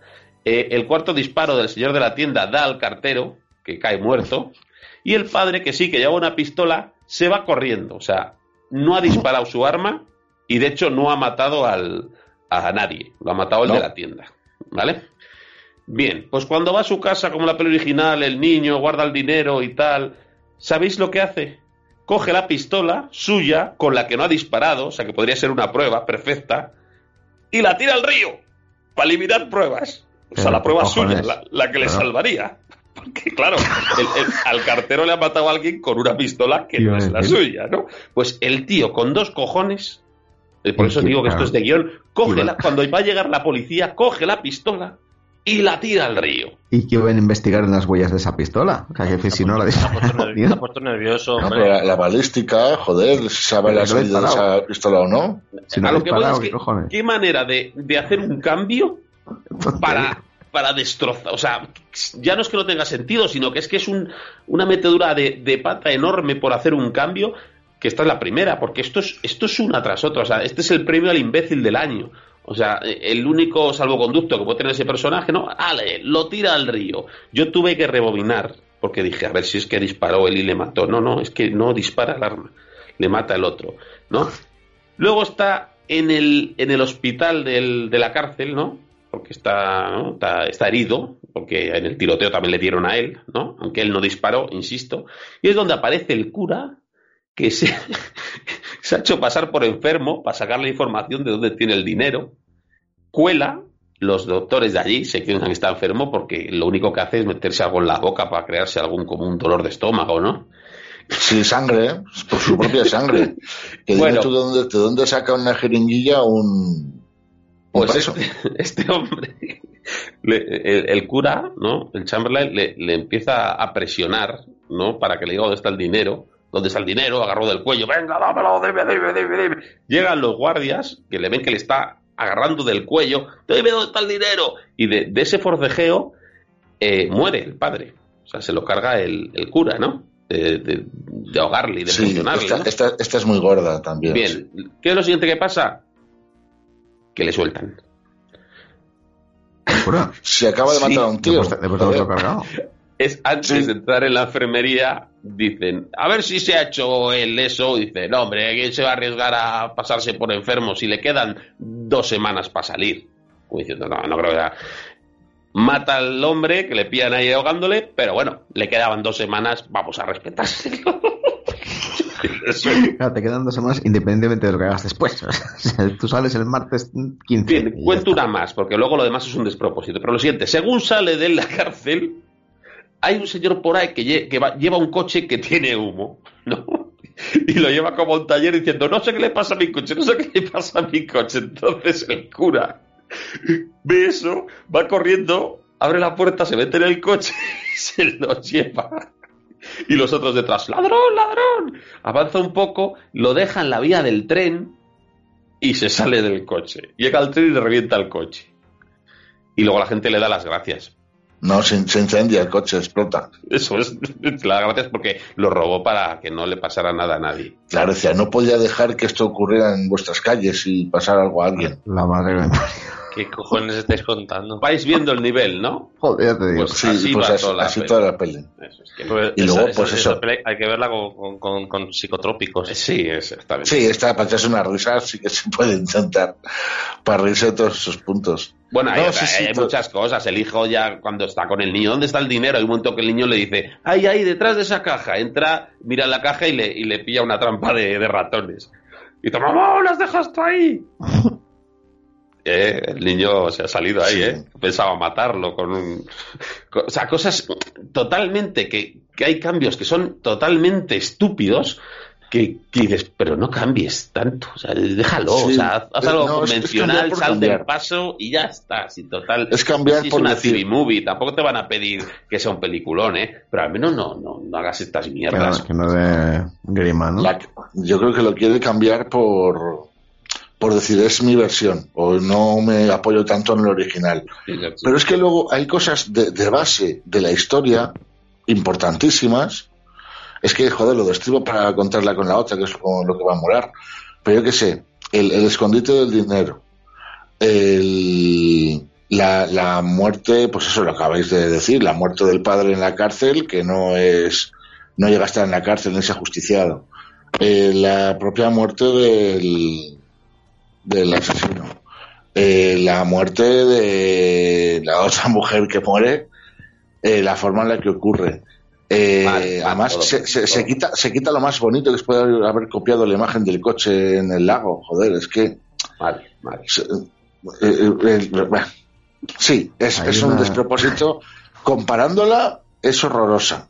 Y Y suelta como ya también, sola ¿no? ti- Suelta tiene un puntito entre medias de la historia que puedes llegar a entrar cuando empieza a ligarse a la, a la mujer, cuando empieza a meterse en el pueblo y tal, que puedo llegar a, a decir, a ver, a ver qué pasa.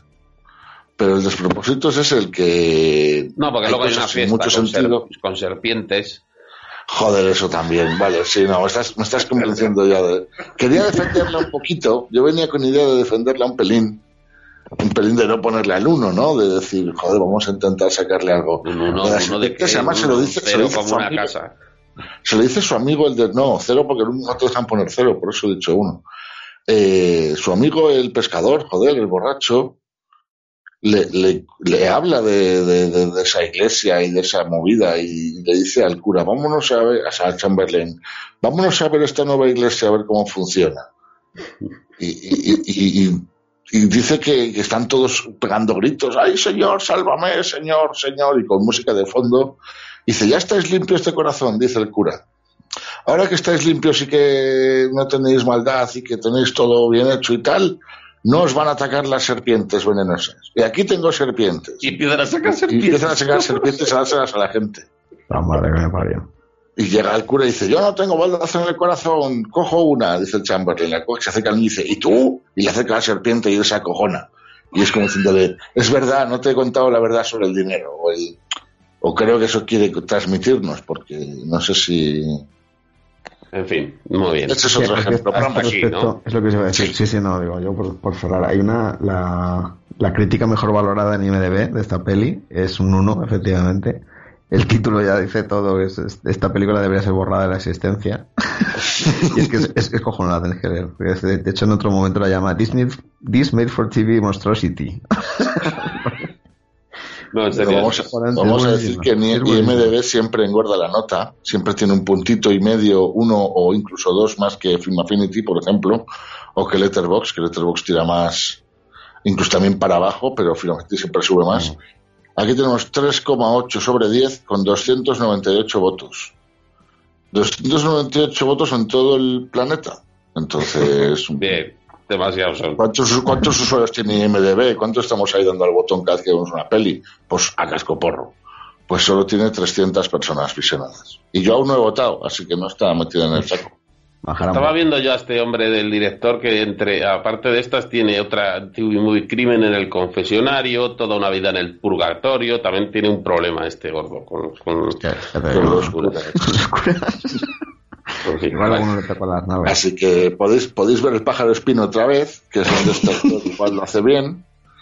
Y además, pues os regocijáis en el hecho de, de que los curas hacen lo que quieren y son unos cabrones, pero que lo de robar 10.000 dólares, bueno, son 50.000 ahora, porque pues estamos, hemos cambiado de época, pero eso de que de robar el dinero no es tan guay como verle al, al cura enamorado y ya está. Y ahí a Chamberlain le sacamos algo de juego. Si en vez de Richard Chamberlain ponen a Will Chamberlain, no habría empeorado la peli tampoco, eh, te lo digo. O sea, hasta ese extremo llegamos. Poniéndoles tapones a las viudas. Pero bueno.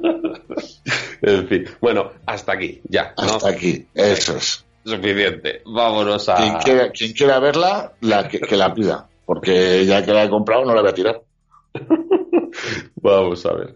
Vámonos a La Noche del Cazador de Charles Lawton, 1955, basada en la novela de Davis Graff, con el guion de James Agee, que este hombre, bueno, era un escritor que, que tenía bastante renombre, pero le tenían que corregir siempre los, los guiones, porque era más escritor que guionista, entonces entregaba entregaba pues ahí unos libretos novela. de, de 300 400 páginas y decía muy bien, sí está muy bien escrito, pero que hay que, hay que, dar una reducir. vueltita, ¿no? Hay que Claro, reducir. entrega- entregaba novelas, porque es lo que escribía Claro. él, y decía que yo trabajaba de esa manera.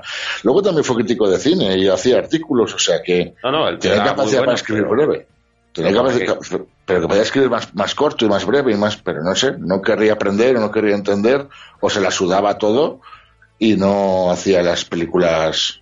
Le decían, O sea, no hacía "Ah, los guiones de hazme- películas". hazme un guion de esta novela y te entregaba un guion con más hojas que la novela casi. Pues bien. Eh, bueno, y las estrellas principales, ya hemos comentado, eh, Robert Mitchum, sobre todo, eh, Sally Winters y Lillian Gish, es el, Es- Eso es.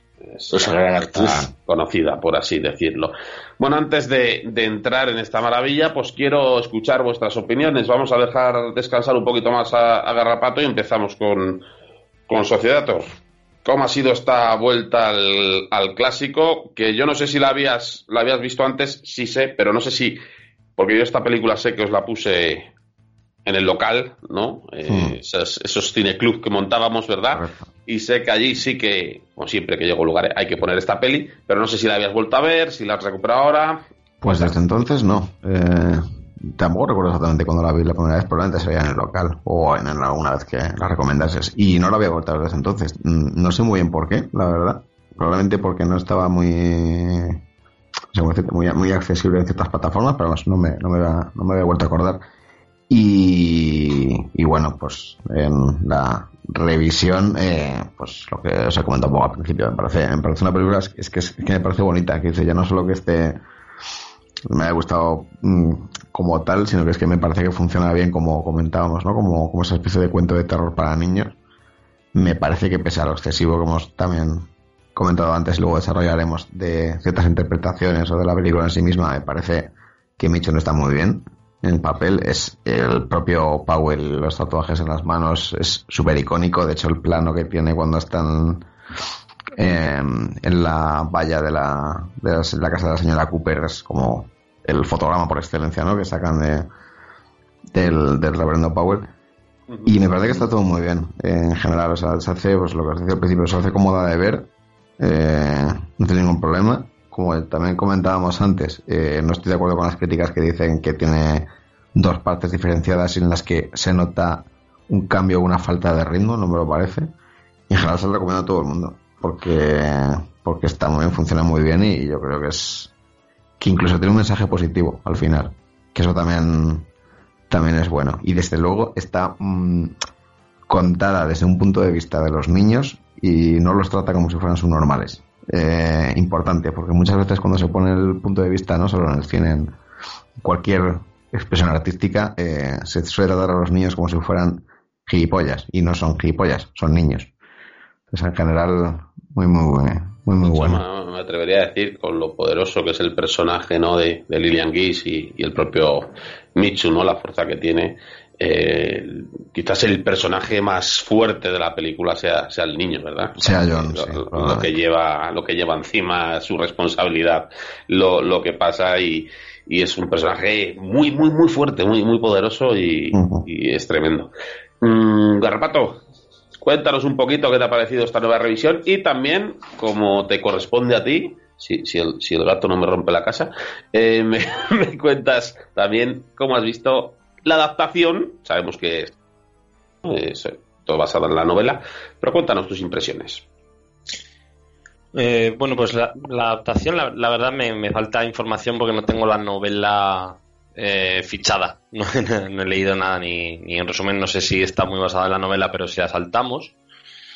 Eh, a ver, la adaptación no es libre, como hemos dicho antes, de mm, así por encima, tal. La verdad que tiene un tiene una aproximación muy, muy importante y, y la verdad que como es un caso del que sabemos poco, porque si es un caso que igual eh, el tío ha matado a 50 personas y se conoce dos y sobre todo de una o de una familia es lo que la que conocemos más datos es totalmente encajaría perfectamente esta historia en la, en la vida real. O sea que hubiera otra familia la- con la que le hubiera pasado esto al, al personaje no entonces yo creo que está muy bien eh, captada la esencia del personaje y salvando la cosa importante de lo que hemos dicho, ¿no? De la, de la religión, que en, la, en, lo que haya trascendido de la historia real no aparece por ningún lado. Y aquí pues le da esa fuerza extra, ese, ese power up de ser un, de ser un reverendo. Eh, en cuanto a la película en sí, la revisión, eh, yo tampoco recuerdo cuando la vi, creo que sí que la he visto por tu culpa, eh, en su día, no recuerdo si en el local o por libre, eh, pero tenía muy, difuminados los recuerdos. Y yo sí que veo, no sé si es un cambio de ritmo, pero sí que veo que tiene, tiene como dos partes distintas, eh, o a mí me ha parecido algo así. La primera parte me parece mm, magistral y, al, y a partir del, yo que sé, el último tercio o algo así, mm, se me cae algo. No sé qué le, no sé qué le, no sé qué le pasa o qué me pasa con ella.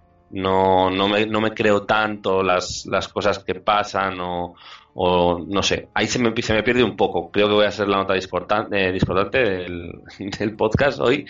No, esto no, significa para nada eh, que, sea al, al, final una mierda, que no me guste, que tal. Me parece un peliculón, pero sobre todo es que la primera parte me parece algo tan bien contado, tan, tan, tan que, viaja por la historia, por los planos día tras día, cómo cambia, cómo hace las elipsis, como con una suavidad, con un gusto que es impresionante, o sea, impresiona.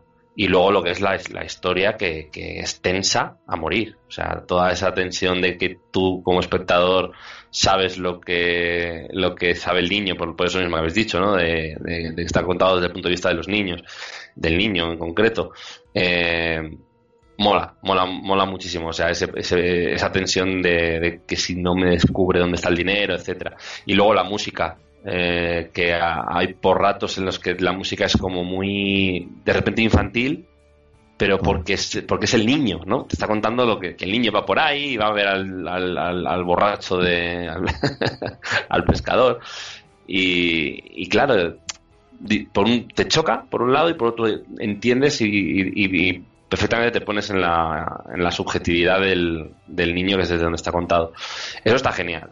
Pero ya te digo, la última parte no sé qué me pasa con ella. No, no, no la veo tan, tan redonda. Para mí es quizás el, el punto. Creo que no, que no, que no ha quedado redonda para mí la, esta revisión por, por eso. No, recuerda, no recuerdo la impresión que me dio la primera vez que la vi, la verdad. Sé que me gustó, pero no recuerdo más.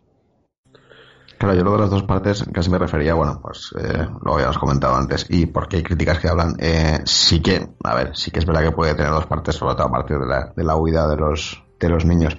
Y también es verdad, efectivamente, que, que esa primera, ese primer tramo de la película es espectacular, todo como está hecho, incluso el plano, joder, el plano también súper eh, impresionante de, de las, al sombrero, ¿no? o sea, el con sombrero en la casa de de los niños cuando están le está contando el cuento Jonas Romana y tal, o sea, parece impresionante, pero, pero no es tanto eso, sino que, que yo tampoco creo que tenga un cambio de ritmo tan acentuado y sobre todo mmm, que he leído a gente poniendo que, que decaía mucho la segunda mitad, cuando yo creo que es precisamente lo contrario, ¿no? Se me da la sensación de que está como un poco más acelerado los acontecimientos.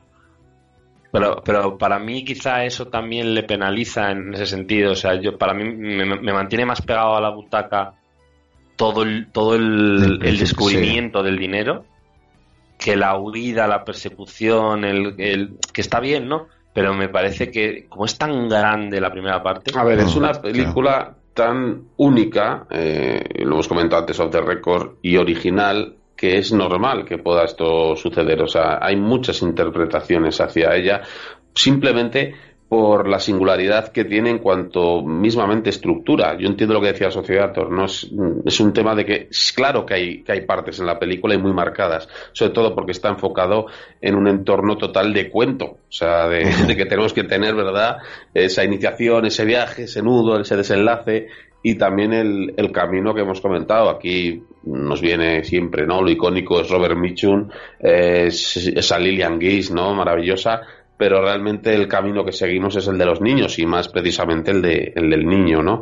Entonces, mmm, esto que comenta Garrapato lo entiendo perfectamente y de hecho, mmm, si por algo me gusta a mí esta película, eh, luego desarrollaremos más, es porque cada vez que la veo, y mira que la he visto veces, mmm, saco algo y unas veces la interpreto de una manera como ha hecho como ha hecho Garrapato, que me centro más en el asesino en sí, en cómo prepara todo, en todo eso. Otras veces cuando la he visto eh, he estado más en el, en el pellejo de, del viaje del niño, otras veces en la depresión americana, lo que nos quieren contar, la época, o sea, cada vez que la veo como que me vienen diferentes cosas y es por lo original de la, de la película. Luego aumentar un poquito más esto, pero quiero escuchar primero las impresiones de, lentes tras este nuevo visionado. Sí, hombre, pues nuevo visionado. hombre, hacía tiempo que no lo veía, pero es de las que veo de vez en cuando. La tengo muy trillada, además tuve mi época de apasionarme y la, la quemé. Entonces, pues igual que tú, la he visto muchas veces. Y me encanta eso que has dicho ahora de, de que cada vez que la ves sacas una cosa nueva. En una cosa nueva de una curiosidad en este plano o de esta curiosidad en que en otras también se saca. No, no. Sacas mensajes completos de todo lo que es la película, de todo el bloque, interpretaciones sentimentales, digamos, o sensoriales distintas. Eh, bueno, no hemos dicho, es blanco y negro, un glorioso blanco y negro, con unos contrastes espectaculares y espeluznantes, que creo que lo hacen para incrementar lo que habéis dicho, el efecto de que sea un cuento, ¿no? Es un es una fábula, es un cuento de del bien y el mal, la que viene a contarnos el reverendo Powell a su manera, pero nos la, cuenta Laughton de esta.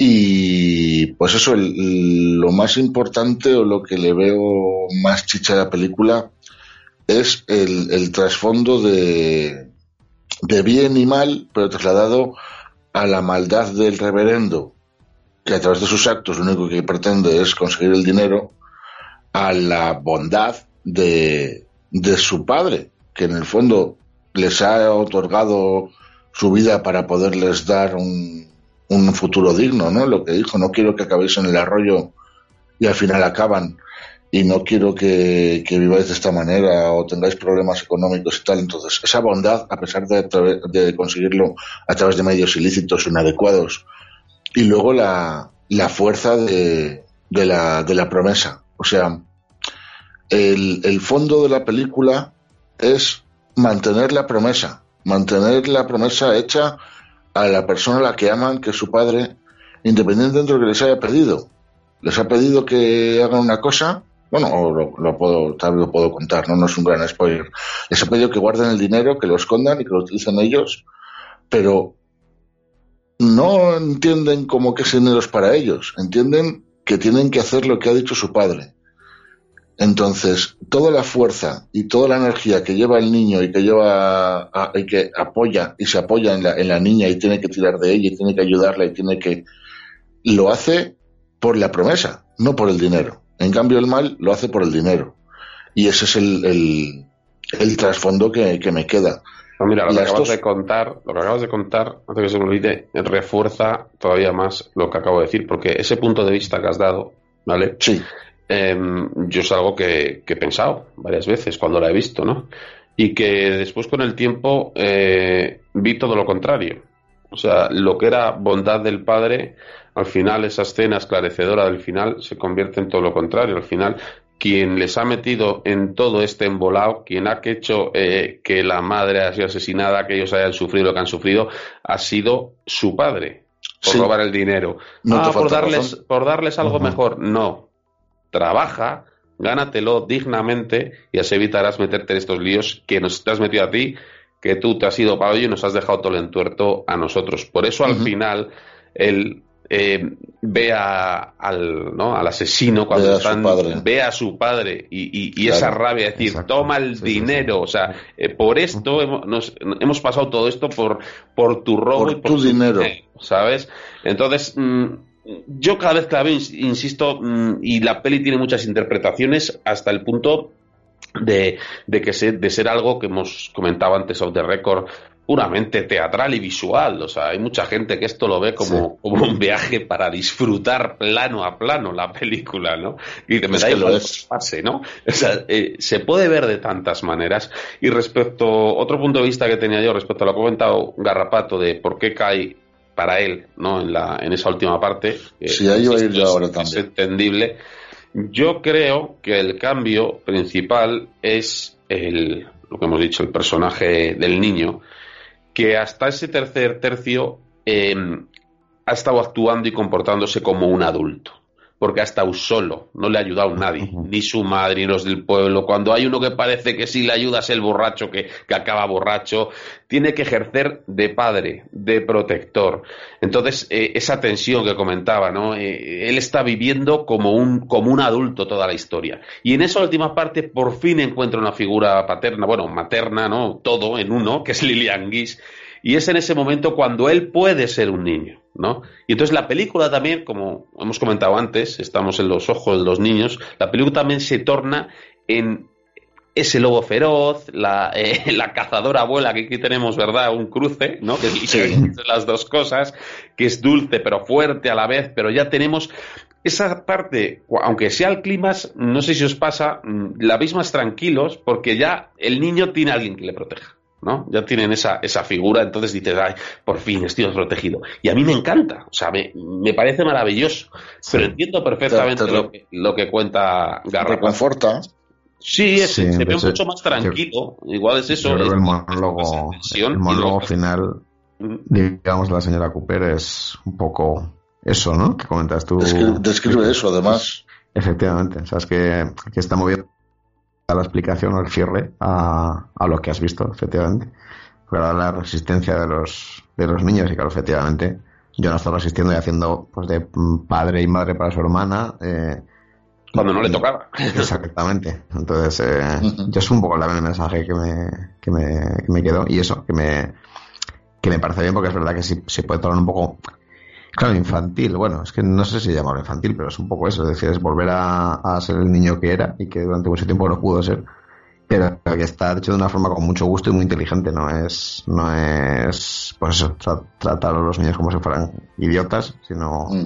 Que es lo que ha hecho los adultos todo el resto de la película. toda la vida. No la escuchan, no le hacen caso. Es. Y cuando los que se están comportando de manera absurda y, y dejándose embaucar y dejándose llevar por las Correcto. tentaciones, tentación en forma, de, en forma de cura formal que viene a comerme la oreja, en realidad, ¿no?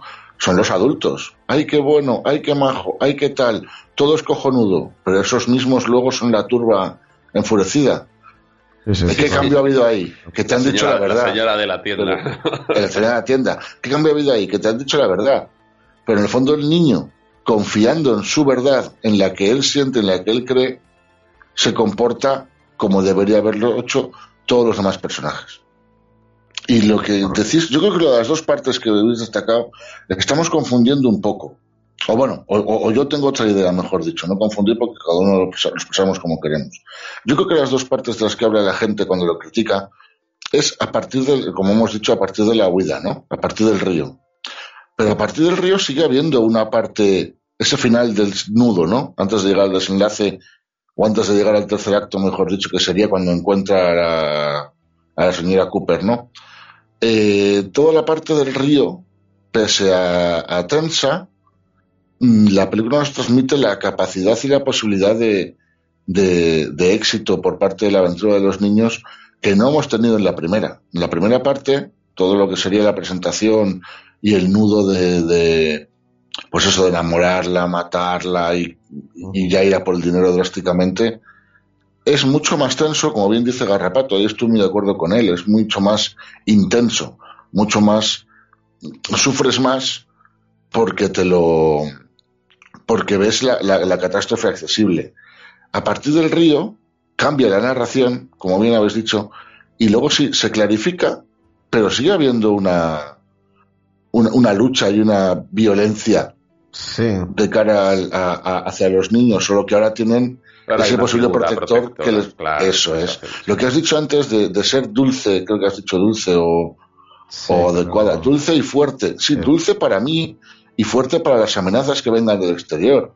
O sea, esta persona me, me quiere, es justa conmigo, aunque me dé caña, una bronca de vez en cuando o mental, que es lo que ella hace. De hecho, el personaje entra cascando calaveras. ¿Qué hacéis aquí? ¿Qué es esta mierda? Eh, esta- Venga para casa. Esto, esto no puede ser así. Vais a hacer lo que yo diga porque lo que yo digo está bien y os lo digo con El cuidado, con respeto y con el- cariño. El personaje tiene más chicha de lo que parece, ¿no? Porque Hombre, es que es, es que es muy importante. Eh, es una película abiertamente por su director, ¿no? Tiene mucho, mucha misoginia de por medio. No, Hombre, Eh, eh, entre la época las, las mujeres son imbéciles todas, la mujer, bueno, la menos, madre menos, es- menos la señora Cooper.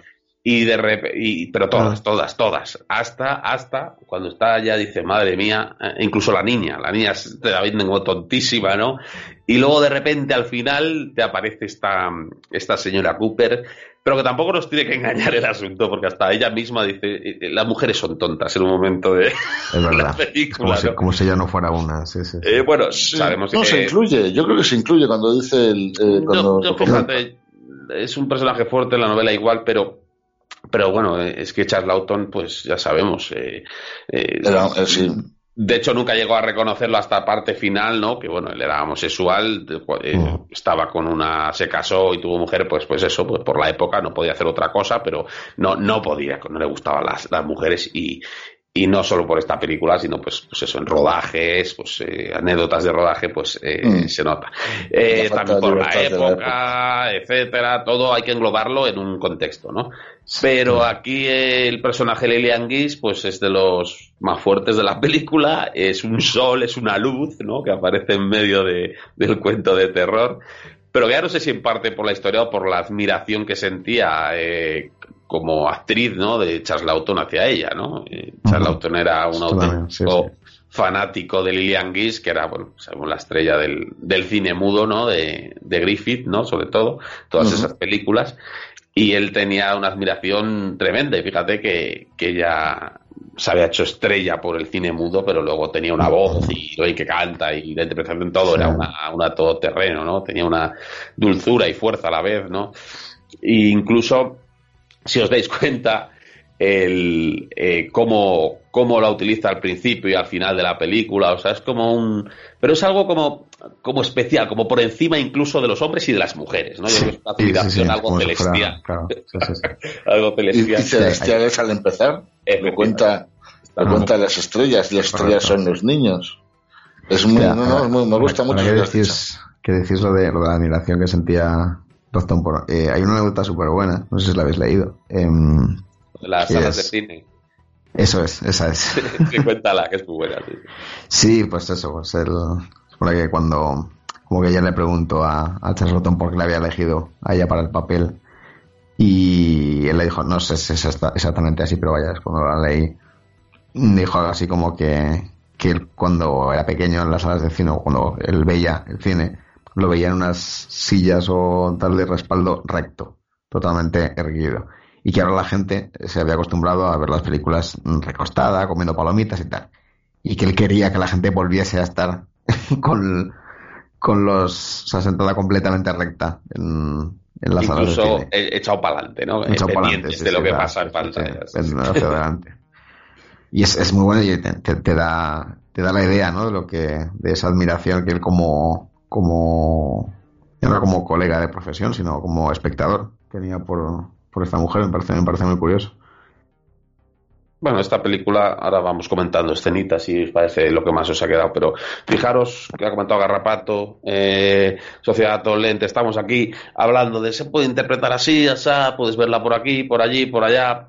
Esto lo que hace, pues al final es eso, no es un- una película, es única, o sea, es, es algo que no se había hecho, esa mezcla de géneros. De hecho, mm, a mí me costaría, no sé ni cómo, ni en qué género, en qué género meterla, ¿no? Es- es- Está Te, claro te voy a que decir tiene- que, que precisamente ese cambio que comentaba antes Lentes de, de uy, Garrapato antes que él, eh, de esa primera parte un poco más oscura de cuando llega el reverendo, a, a luego el cambio a lo- la parte del río, a luego el tercer cambio eh, cuando encuentran a la, a la señora Cooper, eh, es que ahí yo creo que se nota también la mezcla de géneros, ¿no? Entonces ya no son dos partes en una peli, es que son varias, entonces al final es una fusión y una, una mezcla bastante curiosa porque es eso, es decir, hay una parte muy oscura, que es, digamos, la primera, la parte de más de introducción y de presentación de, del reverendo Powell y luego la parte, por ejemplo, del río, sobre todo al principio, son aventuras. eh, es verdad que es una, es una mezcla Pero bestial. siempre con total eh, libertad, o sea, con un gusto exquisito por mostrar, ya es que no, no imágenes, ya no es fotografía, ya es que son cuadros, ¿no?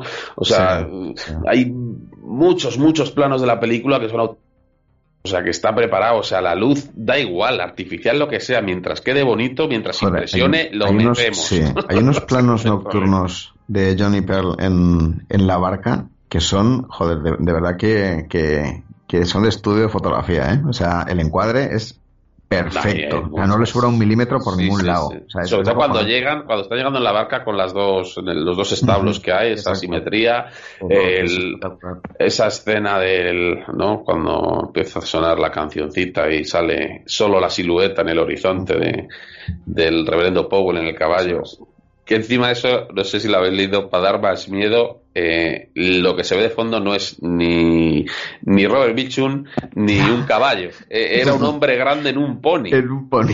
para que pareciera más, más, más Sí. impresionante la escena, ¿no? Entonces todo estaba hipercuidado, o sea, una lo bueno, la toma bajo el agua de, de ella que que es un muñeco, está hecho flipante, o sea, fijaros en la época cómo está, Sí, sí, sí. cómo está grabado. Eh, todo un gusto además mm, cuando el reverendo mata a la, a la madre, ¿no? Eh, allí hay una iluminación que, que no es posible, ¿no? Eh, De hecho, vemos cómo entra por un lado por otro cuando está en la cama, justo eh, la luz le está haciendo una especie de ataúd a ella, ¿verdad? A Sally Sí, Winters, o sea, Sí, sí, sí. todo está eh, muy influenciado de, pues eso, lo hemos comentado Eso es. antes, del impresionismo alemán totalmente. Y, y el tema de las actuaciones también viene muy deudora del cine mudo. Eh, ¿Qué pasa? Que estamos en el 55, que ya estaba la gente muy loca con el color. Eh, se estaba haciendo en Hollywood otro tipo de cine. Y este hombre viene con sus cosas clásicas mezcladas con, con el expresionismo alemán, mucho de, de Murnau, de por aquí. Eh, fijaros, no sé si hemos, hemos aquí tocado el tema de, de Friesland con, con M, ¿no? El vampiro Dusseldorf. Hay mucho del vampiro Dusseldorf, muchísimo también. O sea, eh, muchas influencias, mm, mucho gusto por lo teatral, por lo visual. eh, luego el tema que trata de un, un sacerdote matando, matando viudas. Pues claro, eso no, no estaba preparada la, la sociedad por aquella y fue, no. fue, fue un fracaso absoluto de tanto de, de crítica, pero sobre todo de público. No, no gustó. Las propias distribuidoras la veían y decían yo no distribuyo esto. O sea, y eso pues al final la auto acabó hasta el pepino. Y es la única película hasta que- aquí, ¿no? Claro, sí. Luego, hay dos luego en- versiones. Hay dos versiones porque dicen que una fue el fracaso y otra versión hay que también, sabiendo cómo es la auto, es muy creíble que directamente antes de saber que la peli fue un fracaso, ¿no? De, de taquilla o de público, él es- acabó hasta las narices porque no le gustaba rodar cine, que lo suyo era más el teatro. Claro, eso te iba a decir, Y, digo, porque y la experiencia rodando a los niños, lo otro, con los decorados que no le gustaban, que si para aquí y para allá, que también hay otras versiones que dicen que, que acabó el rodaje echando pestes, antes de saber incluso si la peli iba a Sí. funcionar o no. Podría ser. Hombre, hay dos, hay dos versiones también sobre el tema del rodaje y los niños y tal. Hay quien he, he leído por ahí que estaba encantadísimo de, de rodar con niños y que todo iba muy bien y muy fluido, o por estos niños en concreto, o no. Y otros incluso que se negaba a rodar las escenas de los niños y que él se dedicaba a planificar el, preparaba el set, preparaba el plano, preparaba todo. Y cuando entraban los niños se largaba y que lo hiciera otro y que hubo un segundo, un, segundo director, un segundo de y, y que incluso estuvo Mitchum apoyando y dirigiendo ciertas escenas con los niños porque no quería. ¿Qué ocurre? ¿Qué elegir entre las dos informaciones? Pues no lo sé. Pero frente a lo que dices, yo creo que no, un tío Yo sí he leído que con la niña, con la, la cría que hacía de Pearl, sí que tuvo sus más y sus menos. Y de hecho, alguna. Yo creo que, que en la escena en particular en la que ella llora, eh, como que se. Partir de una reacción que había tenido por una bronca que le había echado Lawton a, a, a la cría. Mm. Pero no tanto con el personaje, con, con el personaje, con el actor de, el que hace de John. Y eso es lo que he leído yo, vete a saber. O sea, Hombre, que no, que no- no tenía tanto que- problema con los niños, sino con Lo que ella. es verdad en es que el auto no era muy especialito y no le aguantaba ni Dios. No Ah. era la frase esa de, de Hitchcock, ¿no? Que no, se puede trabajar ni con animales, ni con niños, ni con chaslau. ni con charlautos, ¿no? y él debía ser tremendo. Bueno, incluso el, el Robert Mitchum, que, que la, tenía, tenía una doble ¿no? de actitud, porque era una persona encantadora, pese a lo que parezca, tímido, respetuoso, eh, una persona pues que... Pero luego le daba también al bebercio y, solía llegar a, algunos días al rodaje pimplao, ¿no? Entonces, el rodaje debió ser curioso, con todo lo que, con todo lo que cuentan. Sí, no, pero yo, yo to- a todo lo que, comentaba antes tal, voy al hecho de que yo me niego a creer que lo que has dicho nunca se sabrá, eh, o no sabemos qué opción elegir. No me puedo creer que un tío tan puntilloso tan, tan especialito. Cada plano es una fotografía perfecta, un cuadro maravilloso. Cada, cada transición, cada, cada, cada detalle está medido en el plano. Luego quiero hablar sobre el tema que ha dicho Sociedad Tor del, de la medida del plano, ¿no? Que además os lo conté así mientras la veía, que tengo mis dudas, ¿no? De hecho, me, me costó un poco, pero bueno, en ciertas partes. Me niego a creer que ese tío diga de repente, pues no me gusta dirigir, porque el primer contacto ha sido una mierda. Si te lo has currado... No, no, no le gusta que- dirigir, que- no. O sea, la versión que hay es que no le gusta eh, cine, porque teatro sí que siguió dirigiendo, de hecho. Ya, bueno, no, no tiene nada que ver dirigir teatro con cine. Por eso. Pero a lo que voy, a, a lo que voy es eso, pero, pero mira lo que ha hecho en cine. O sea, esto no es una obra de un tío que está empezando, que no tiene ni idea de lo que está haciendo. Tenía cosas muy claras y sabía muy bien de lo que estaba, lo que tenía entre manos y lo que estaba trabajando, y con lo que estaba trabajando. Entonces, no sé, o sea, yo esto parece un proyecto de, de toda una vida, al menos la, la idea de las imágenes y de cómo plasmar ciertas sensaciones, porque la historia obviamente no, porque era nueva, era de hacía tres años, dos años de hecho, pero yo creo que aquí hay un- un- una pasión por, por, por representar y, y emular a sus grandes, pues eso, a los que admiraba, descomunal. Sí, pero es una ópera antes. prima. Puede ser muy bonito y tú te haces la idea y lo haces con tu Mm. mejor intención y luego cuando estás en pleno en pleno trabajo, en plena acción, decir la madre que les parió, ¿dónde me he metido? Aún así hago bien tengo un me talento de la leche, lo hago bien y, y luego igual le quedaban dudas y vio que la crítica decía que eso era muy raro y que tal y digo, ay Dios a cagar. Yo creo que igual fue- fueron las dos cosas, que será lo más seguro, ¿no? Un poquito de, de una y un poquito de otra. Sí. Pero bueno, más cositas. Bueno, la fotografía, muy importante, ¿no? Y la iluminación, porque dices que va, va conjunto de la mano, ¿no? Quitando alguna escena difícil, pues que eso lo, lo estuve mirando, ¿no? Tenía curiosidad, como la escena de, del coche bajo el agua. Ahí fue otro el encargado, porque claro, ahí había que meter un buzo y tal, y ciertas instrucciones.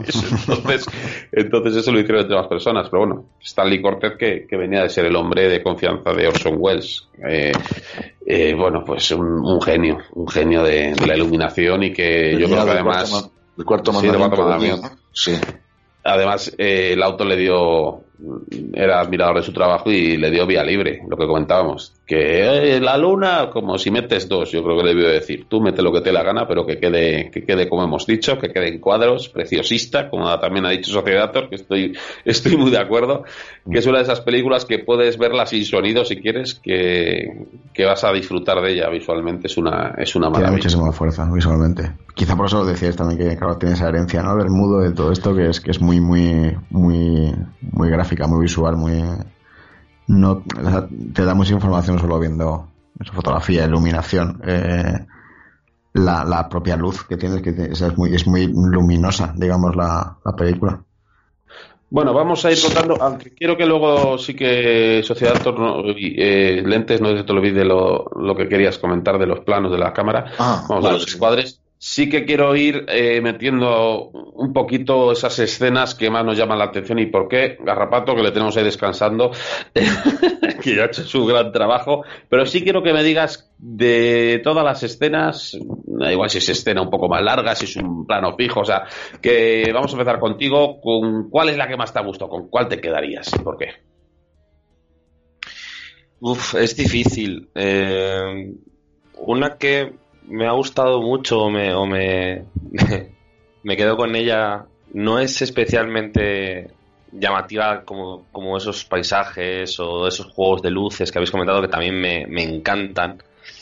Pero cuando está la niña cortando los billetes jugando con ellos y llega y llega el hermanito, ¿no? Y, dice, ¿qué haces? Ha sacado todo el dinero de la muñeca que nos van a pillar y lo empieza a guardar en la muñeca la niña. A mí que me cuentas, me aburro, no, tengo juguetes, yo qué sé.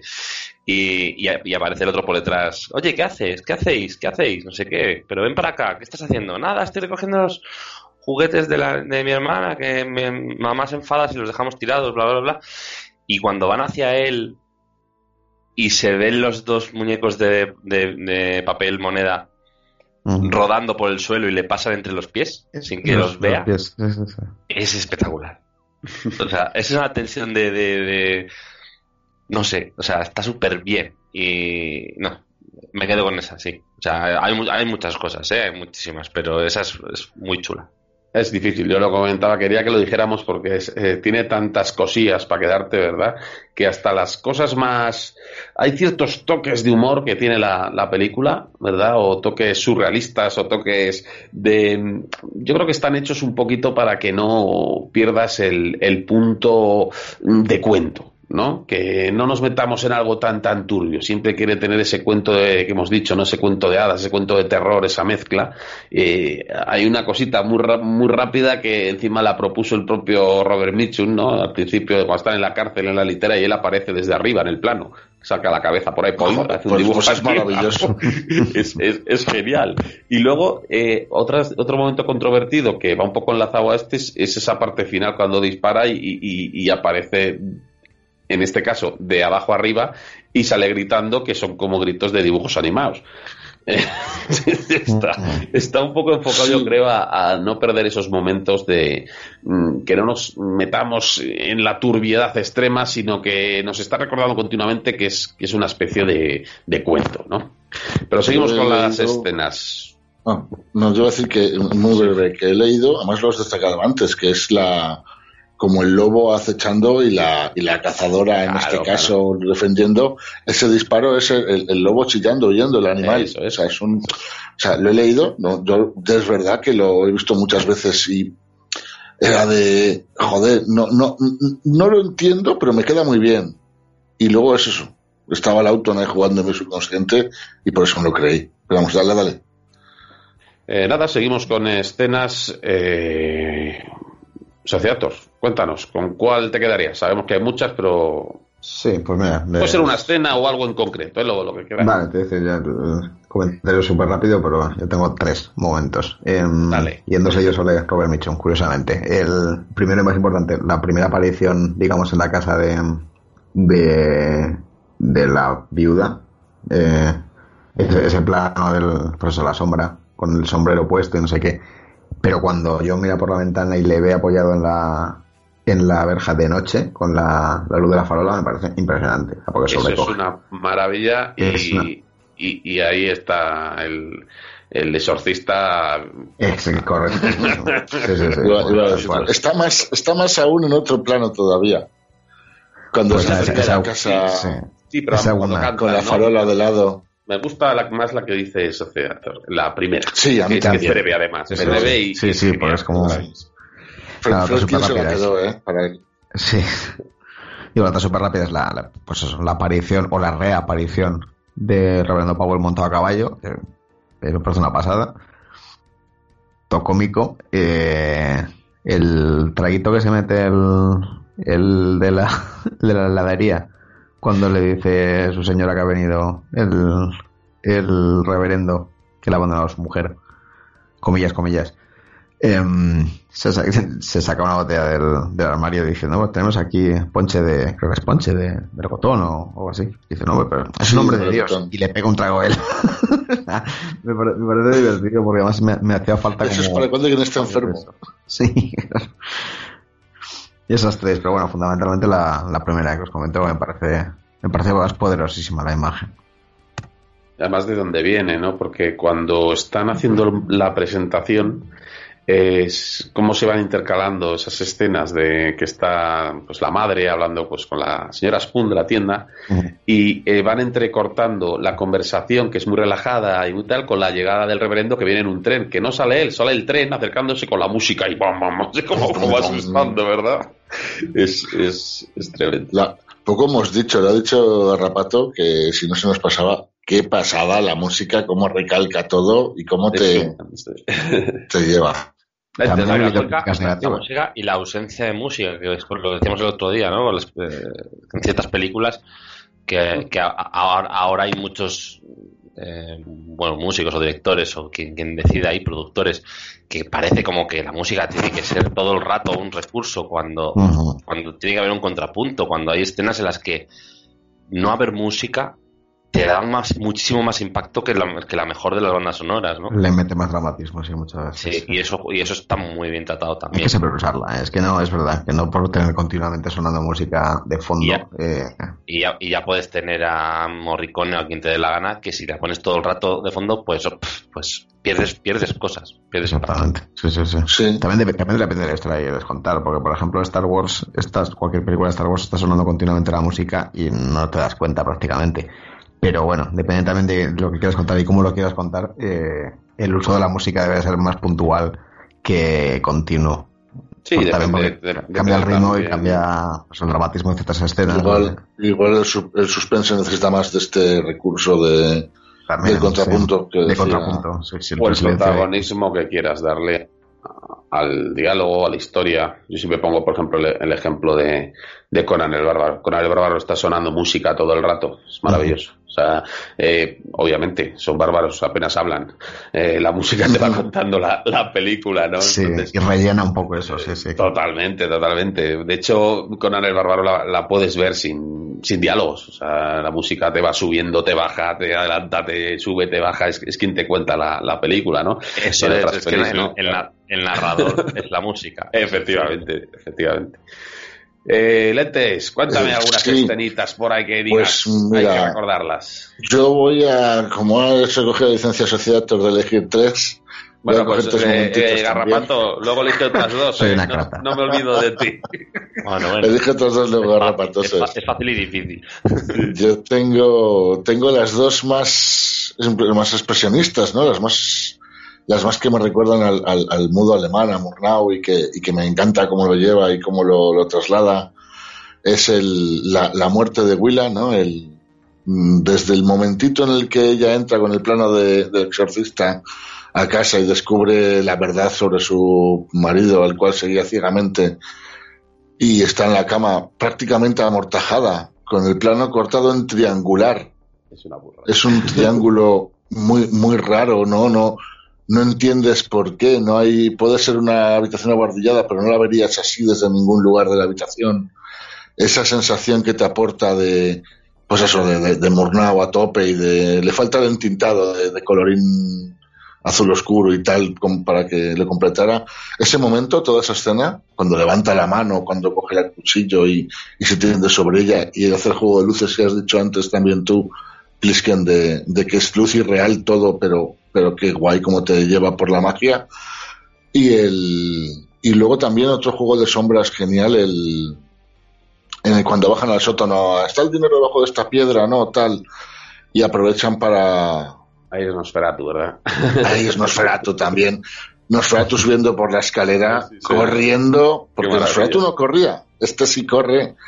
También me encanta. Y luego la- cómo está hecho a postra, porque hasta la postura corporal de, de, de Robert Sí. No es natural. Hay un momento que estira los brazos en plan, "Uh", ¿sabes? ese, ese momento es me genial, porque está hecho a posta, obviamente. Eso es, y es oscuro, es negro todo, es mm, bah, genial. Y luego el, el, el cómo la gente ha malinterpretado, que parecen imbéciles, iba a decir, qué narices, gente que parece imbécil. El plano de, de la detención de su padre y el plano de la detención del reverendo y la reacción de- del personaje. O sea, la- el cómo te hace sentir, darte cuenta de, de lo que te ha contado en dos planos, que es todo el mensaje que he comentado antes que veo intrínseco con la historia, me tumba. Así que esas, esas tres me quedo. Eh, bueno, Garrapato, ¿tienes pensado alguna más? Eh, no se comenta nada, pero la primera escena de la película es bestial. O sea, la introducción de, del personaje. Los Eh, niños flotantes. ¿En el coche o cuál? El coche, el- la del coche, la del coche. Eh, la primera de Mitch Mitchum, dices, ¿no? La primera de Mitchum, Mm. sí, perdona. Es maravilloso. O sea, hablando con, Hablando solo, porque está hablando Habla, con habla, con Dios. Sí, sí, sí, pero que ya, sí, habla con Dios. Que está, está, está más para allá que para acá. O sea, eh, no sé, mm, te da, te da muy poquito, eh, muchísima información, ¿no? De, de- del personaje de, del reverendo. Eso me parece, me parece brutal, me parece una puesta en, una puesta en contexto eh, súper chula y, muy bien interpretada, claro. Y aunque lo habíamos comentado ya, no me, mm, las, las, las, los avances de cine de la época, o sea, esa, esa escena subterránea, uy, subterránea, sub- subacuática, perdón. Ajá. eh, es, es espectacular. O sea, cuántas películas de ahora lo hacen, lo hacen mucho peor con todos los medios que hay ahora y todo lo que quieras y hacen verdaderas cutradas. Esto es genial. Y los planos aéreos eh, me llaman mucho la atención. no me, da, me, me late un poco que no se deberían hacer mucho por la época, ¿no? O sea, de- realmente montar la cámara.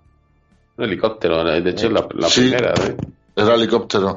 Ahí yo creo que se fijó mucho también en, en la intolerancia de, de, de Griffith. eh, que Griffith se, se ingenió para usar un globo. Y él eh, lo investigó con qué métodos hacerlo y se le va demasiado rápido aquí en esta peli. Pero quiso, practicó con el globo y con el globo vio que no quedaba como quería y puso el helicóptero a toda polla, bajando hacia el reverendo y le, y le quedó el plano como, como sí que buscaba. Pero creo que también va ahí homenaje a, a, su, a su cine mudo tan querido, claro, por él. Eso yo lo, lo aprecio un montón. O sea, ver. Obviamente lo ves y está, le- eh, eh, está años luz de tener una Steadicam o, o todo lo que podemos ver ahora, que, que son verdaderas pasadas con drones y tal. Obviamente, ¿no? Pero, eso mejor aún, Pero claro, tiene un mérito que, que, que se ve, que se palpa, que según lo ves dices, esto debió de ser una, la hostia. Vamos, me recuerda cuando hablamos de M, cuando, que además lo destacaste tú también, si no me equivoco, el plano que atraviesa por la ventana cuando Sí, entran en, la, en el Sí. bar que están deteniendo Sí. a todo el mundo. Que- se no corrige, se no mueve. cómo, que no entiendes cómo coño lo hace. Eso Porque es, realmente- se, se ve que quitan el cristal cuando pasa la cámara, se, Cla- se- se claro. nota que hay ahí, no hay Pero- truco ni... Pero ¿por qué no? Porque, porque, porque dices, bueno, ahora nos hacen muchas de esas cosas con ordenadores, ¿no? Pero en ese momento dices, vale, esto no es ordenador. Entonces, es- lo ves así y dices, aquí hay algo que me, me ha engañado. O sea, hay algo que no, no es real. Y eso mola. Mola Mm. mucho. Es, es ver un avance en- de la época y, apreciarlo, no como hay otras cosas que pasan desapercibidas, que es, que es más injusto, ¿no? Que dices, jo, pues esto ahí donde lo ves, les costó hacerlo la hostia. Y tú dices, bueno, pues no lo veo. Pero esto sí, y eso mola. Bueno, aquí como veis podríamos ir, la verdad es que peli- eh, escena a escena comentando, porque es que tienen un poder visual tremendo. Yo os iría comentando, mira, primero en relación, habéis comentado dos y hay, y hay un, como una transición intermedia que me llamó mucho la, la atención siempre. Eh, la escena subacuática, que es de una belleza impresionante, y luego ha comentado Lentes esa, esa escena del sótano, ¿no? Con, sigue por la escalera. Pues entre medias, justo cuando estamos viendo la, la escena subacuática hay un fundido y vemos a, a Robert Mitchum apoyado en un árbol enfrente a la casa cantando, ¿no? Y es como diciendo, ya me he cargado a la madre y, y los siguientes son los, los corderitos, ¿no? Y mientras va cantando, se acerca a la casa y, y el plano, ¿verdad? Hay un, un cierre ahí en círculo que parece que se Sí. cierra en él, pero no, baja y enfoca a los dos niños que están mirando por el, por el huequito del sótano, ¿no? Me pareció muy Ah, curioso sí, sí, sí. y, Es- claro, es- también es raro de narices y más para la época. No sé quién está haciendo ruido por ahí, controladlo. No sé si eres tú, Garrapato. No, yo no soy. Eh, no, te lo decía por lo de los cascos que habías puesto, pero que Sí, no, no, estoy, estoy No, ta- ta- tal, vez, tal vez era yo. Vale, y, y eso sirve de transición y es, y es una pasada. Luego también me gusta mucho cuando hemos hablado ¿no? de la escena del río, que es una maravilla, la iluminación que tiene, y cómo se llega a esa escena, eh, cuando están por el llegando a la barca y, y hay un hay un plano, ¿verdad? que se ve cómo aparece el sombrero y la silueta de él entre la maleza y les, y les persigue y se queda enganchado ahí en el fango, ¿verdad? Parece que les va a coger, pero el fango le, le, retiene y, y los niños vemos como él, el niño con, con la pala, ¿no? Se va alejando del- de la orilla y él se queda en la orilla ahí con el cuchillo. Me encantó, me encantó. Y de hecho luego, claro, esta pues, la vi de pequeño y la vi hace mucho y, y siempre me ha recordado después, ¿sabes? Que cuando veo cuando veo El Señor de los Anillos, ¿no? Cuando van los, Justo, los hobbits decir, los huyendo. Nazgûl persiguiendo, los sí, sí, sí, sí, sí. y Tal llevan cual. un anillo, estos llevan el dinero, ¿no? Y ese es el, el Nazgûl, ¿no? El, eh, siempre, siempre, si veo una película o veo otra, las, las relaciono. Cuando veo esa escena, digo, mira, ahí es el Nazgûl, ahí el, el reverendo Powell, ¿no? Eh, me llama mucho la atención. Es verdad, es verdad.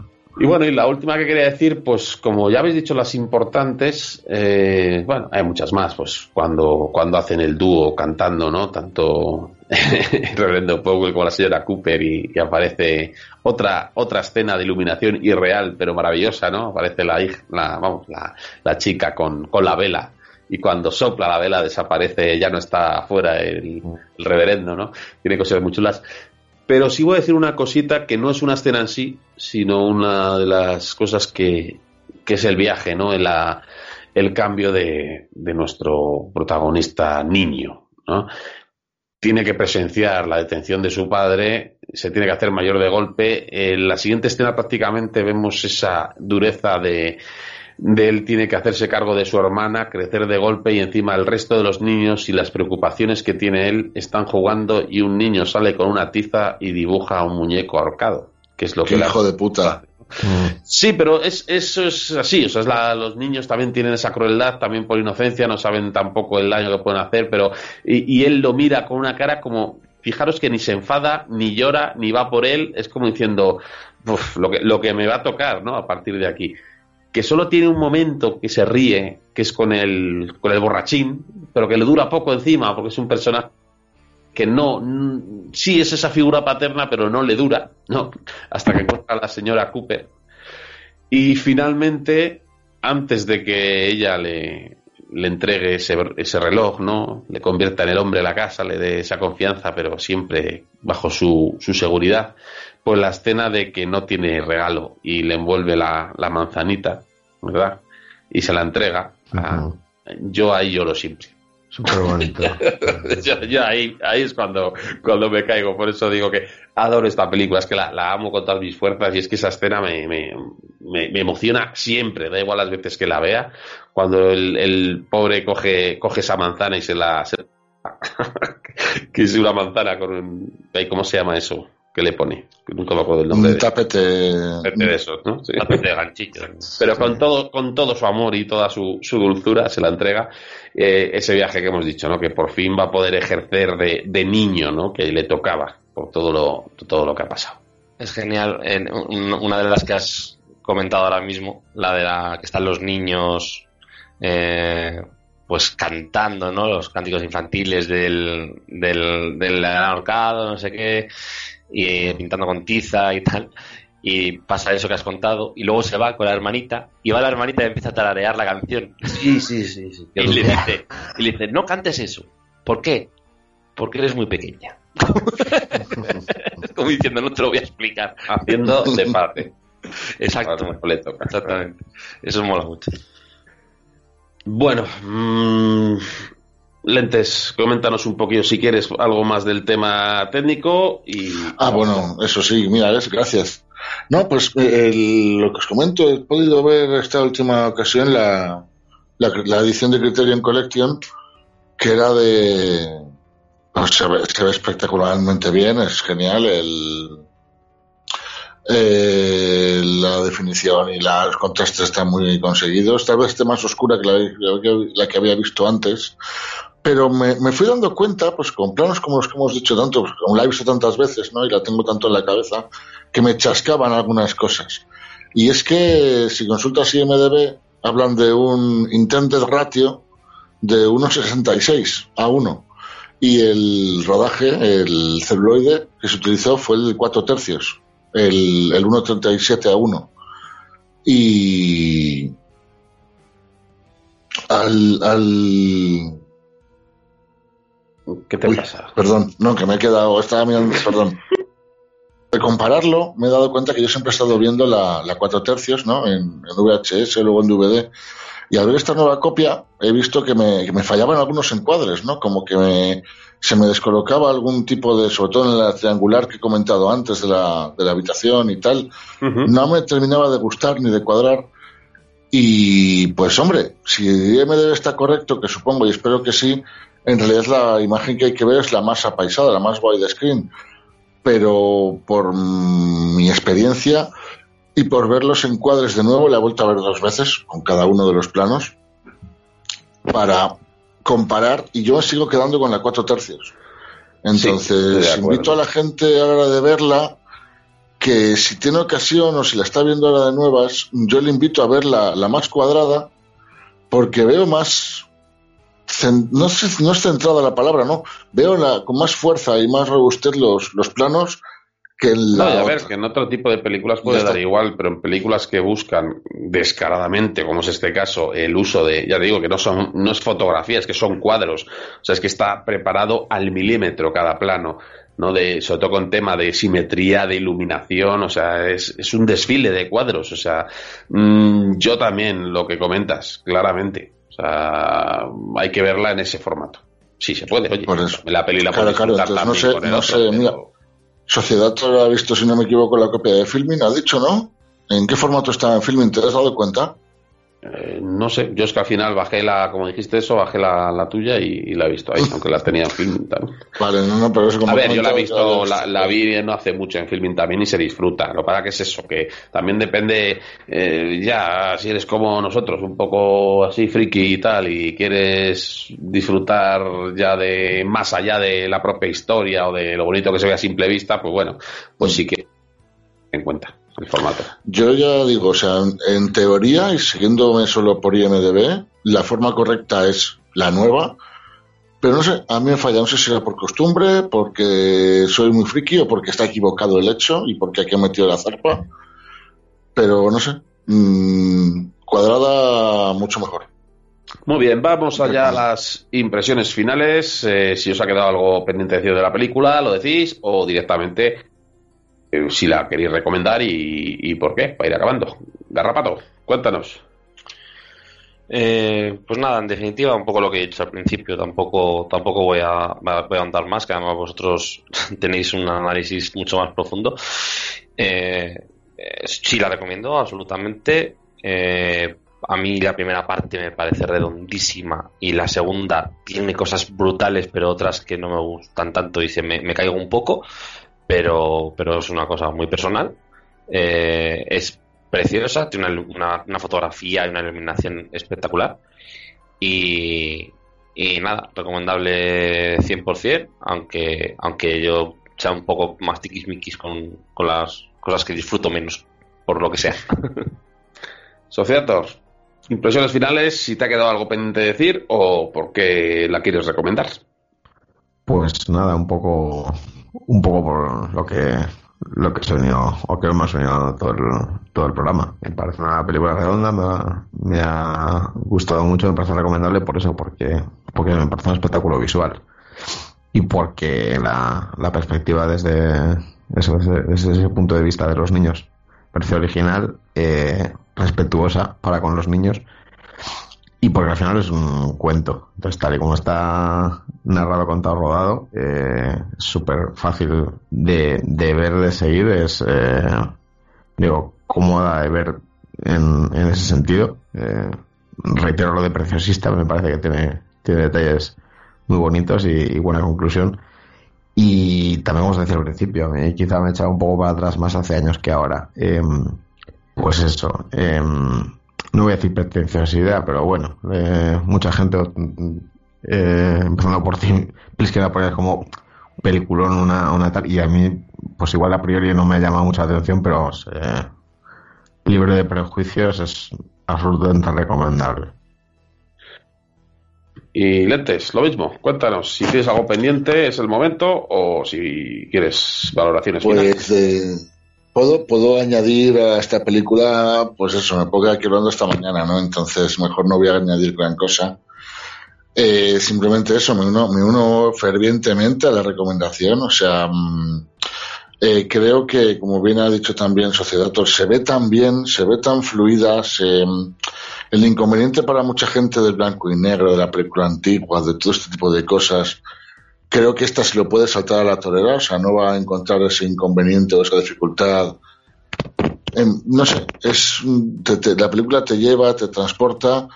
El blanco y negro es mm, mm, habla más que, que la propia película y la propia dirección.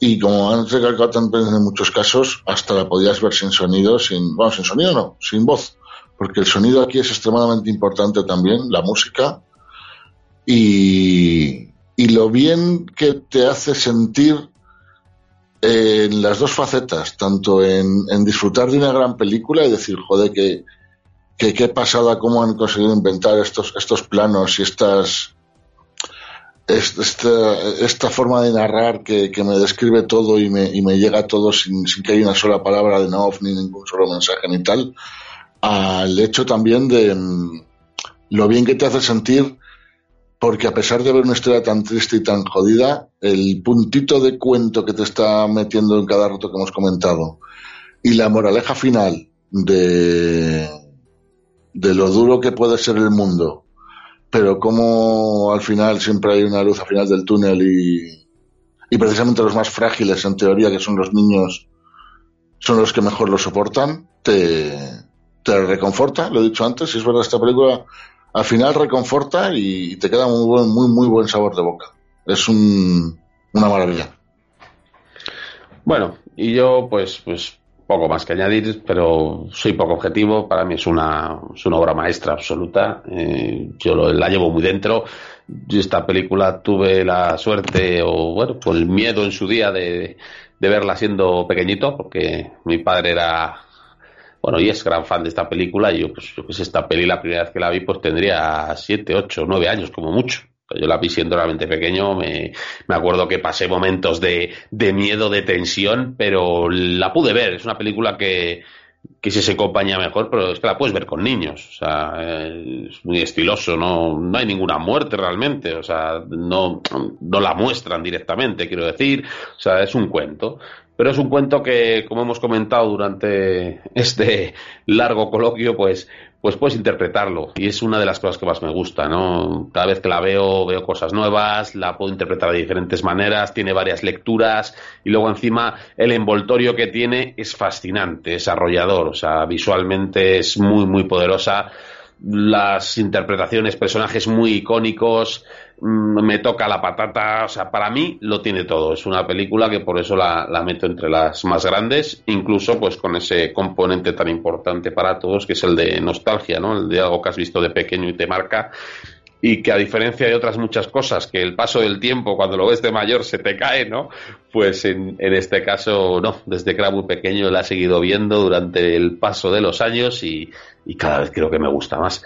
Así que, ¿qué voy a decir yo? Eh, larga vida a, a la noche del cazador y espero que, que la gente la, la pueda disfrutar que es algo importante que ha comentado también Sociedator, ¿no? Es una película que, que aunque en su día, ¿no? De salida tuvo ese- esa mala aceptación, eh, rápido se convirtió en una película de culto, ¿no? Es una película que año tras año gente nueva la descubre y cada vez más y más seguidores, ¿no? Es por algo, es muy difícil que esta peli a alguien que la vea no le guste. Puede que igual no le parezca un 10, ¿sabes? Pero es- es raro que no le guste porque ya sea por un, por la interpretación, por la música, por la iluminación, la fotografía, va a haber algo que te, que te va a atrapar, yo creo, en esta película. Por eso, eh, por eso está ahí entre las importantes. Y bueno, voy a parar porque si no me tiro dos horas hablando de esto y de lo mucho que me gusta y no, y, y no acabamos. Así que si os parece, hacemos una pausita y vamos a los comentarios. Leaning, leaning, safe and secure from all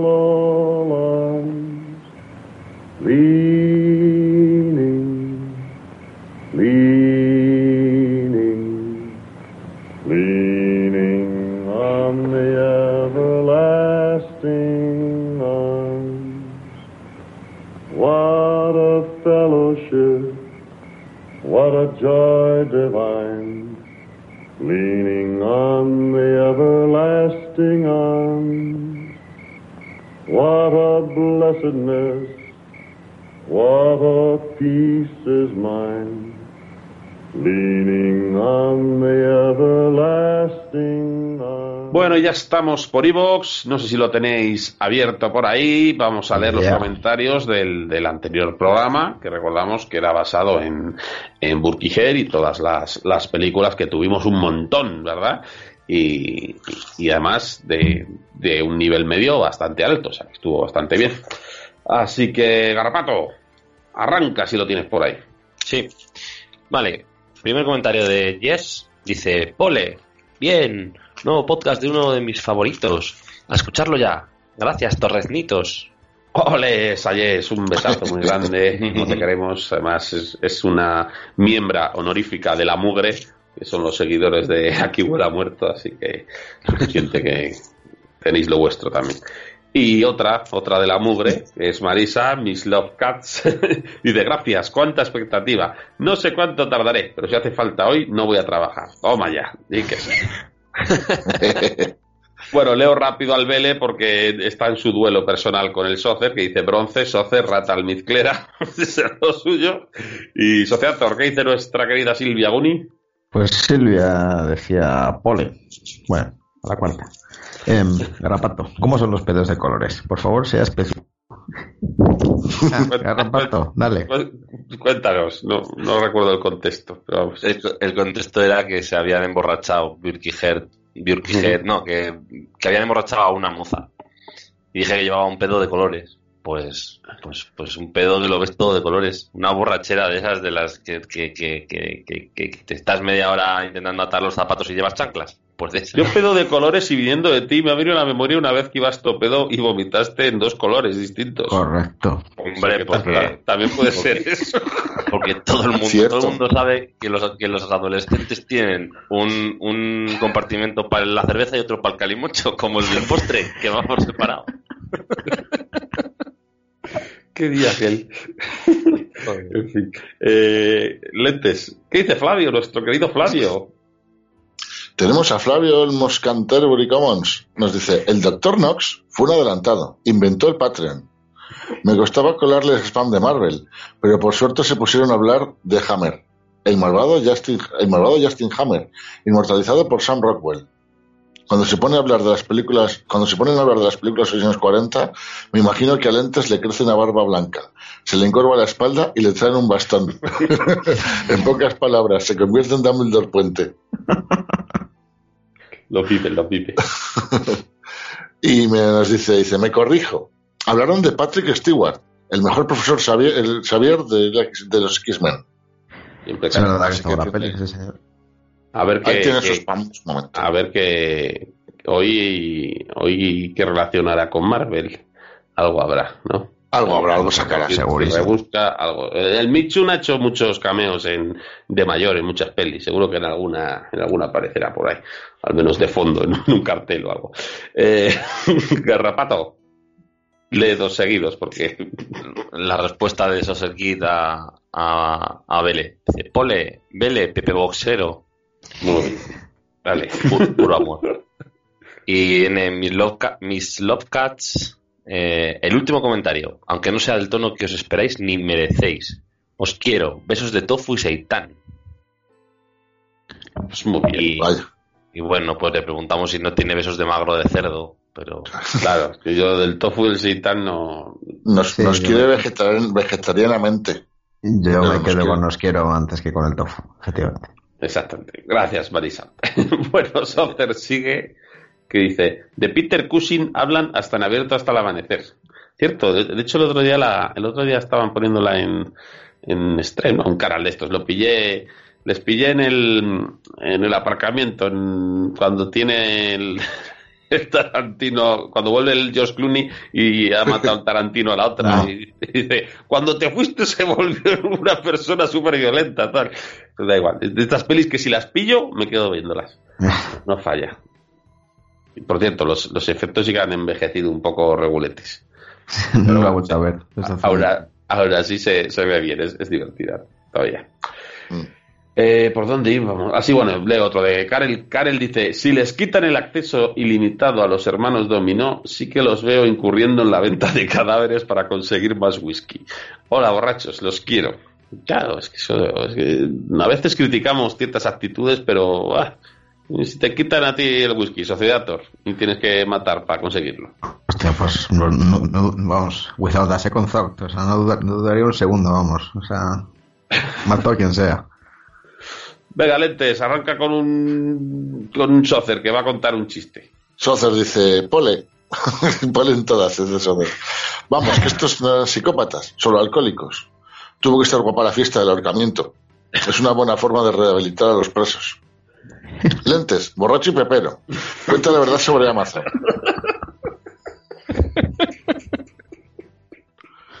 A mí me, me- me cae todo siempre. Pues que Amazon es una mierda. No pidáis a Amazon que los, transpor- lo- lo- los, los mensajeros están jodidos. Esa es la verdad. Voy con un chiste de los buenos. Venga, venga, Edmund chiste, Kemper. chiste, tenemos chiste. Aquí, aquí he aprendido algo que no lo sabía yo. Edmund Kemper y Edmund Honda, que E, Street punto Fighter Honda es Edmund. Edmund Honda, qué bien. yo sabía que era E, pero E punto. Pero bueno, Edmund Honda y Edmund Kemper hacen una apuesta. Quien pierda se cambia el nombre y el otro será el único Edmund. Acuerdan que para ganar Honda debe beberse un minuto, en un minuto la escupidera de Kemper. Si no, gana Kemper. Esto de decir lo que lo he leído antes y me ha entrado mucho asco. Trae Kemper la escupidera y está hasta arriba de gargajos verdes pastosos. Le da el cronómetro y Honda empieza a beber y los mocos, que parecen sí, blandeblue, se le resbalan por los lados de la boca y la mitad de los que no ven, de los que ven esto vomitan. Pasa el minuto y se lo bebe. Solo falla por cinco segundos. Y dice Kemper, he ganado. A lo que responde Honda, no, porque tienes que descontarme el tiempo que he perdido masticando los tropezones. Te Socer, de Joder, qué mal cuerpo, ¿eh? Qué asco, qué asco. Soce, ¿eh? Por favor. De mal en peor, de verdad. A ver qué dice más tarde el pitroncho. Eh, el Sociator, ¿qué dice Cosacá? Pues cosa que decía, chicos, gran programa. No deja de impresionarme hasta qué punto se llega a cosificar las personas.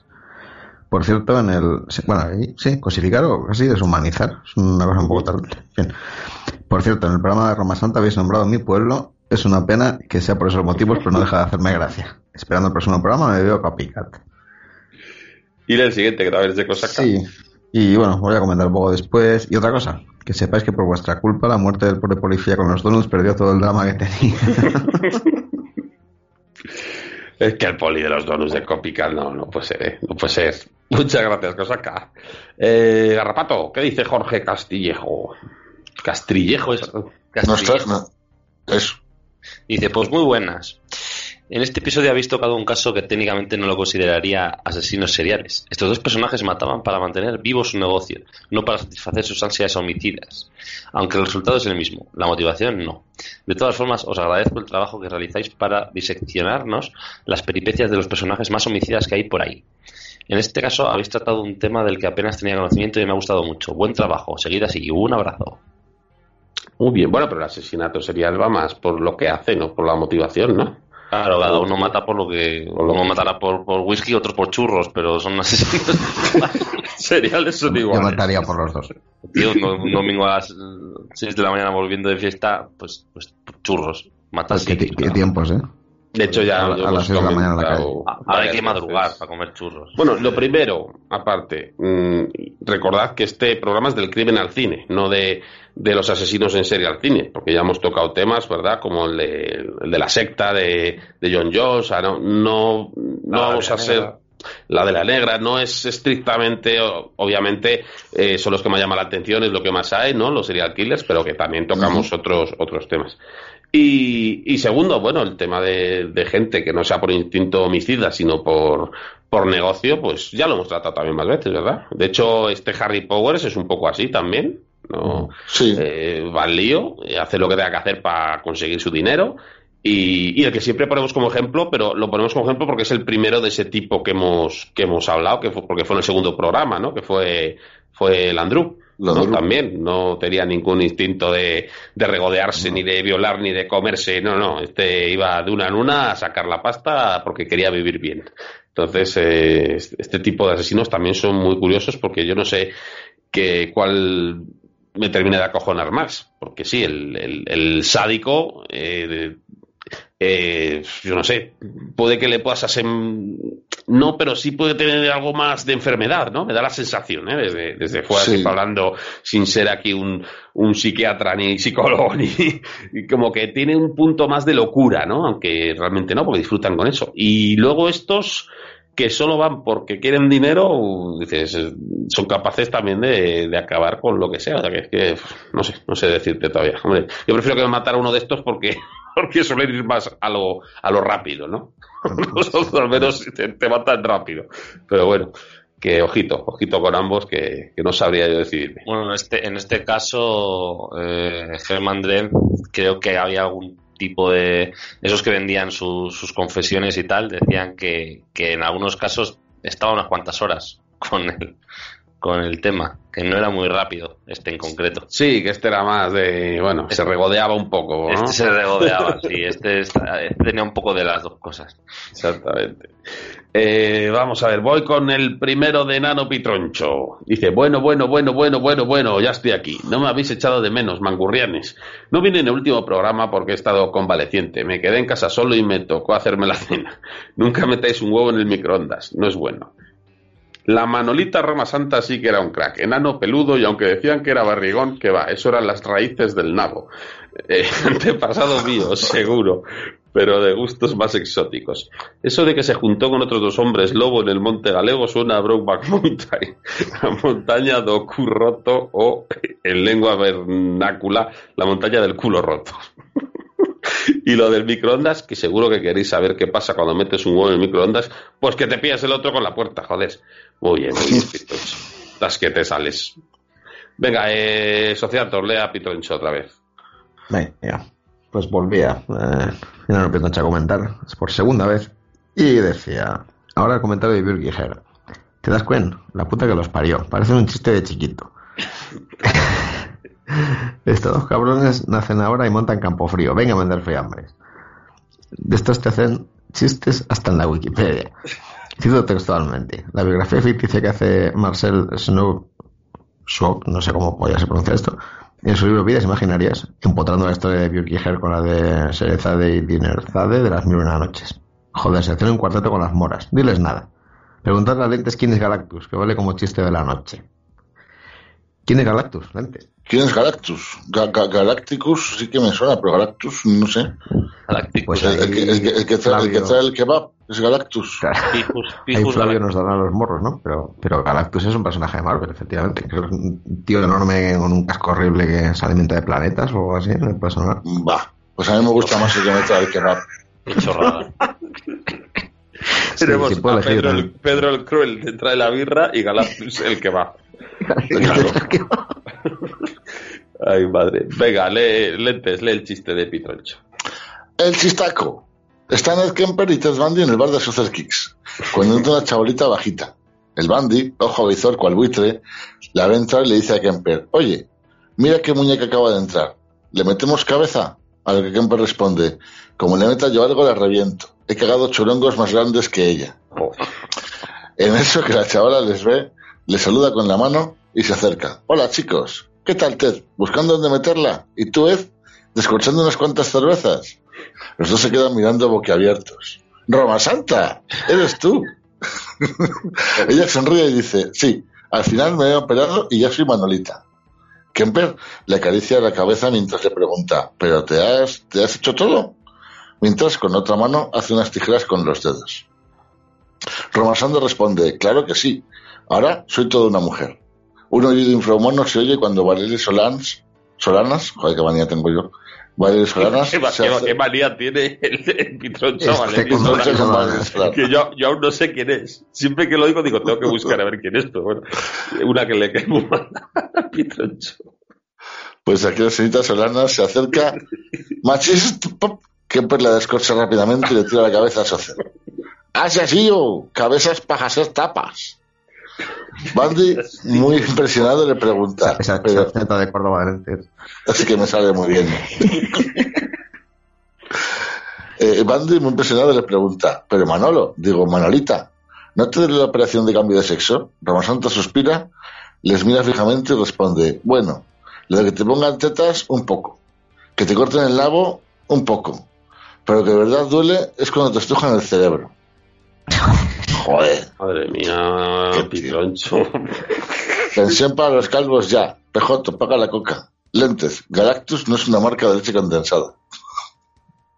Tío, ¿qué, qué putas películas se monta este. Es tremendo. Yo creo que cuando acaba el mensaje no sabe ni de, de- de- para qué podcast era ni, ni, qué- ni, ni su nombre. Madre mía. Muy bien, Pitroncho, muy bien. Sigue con la coca.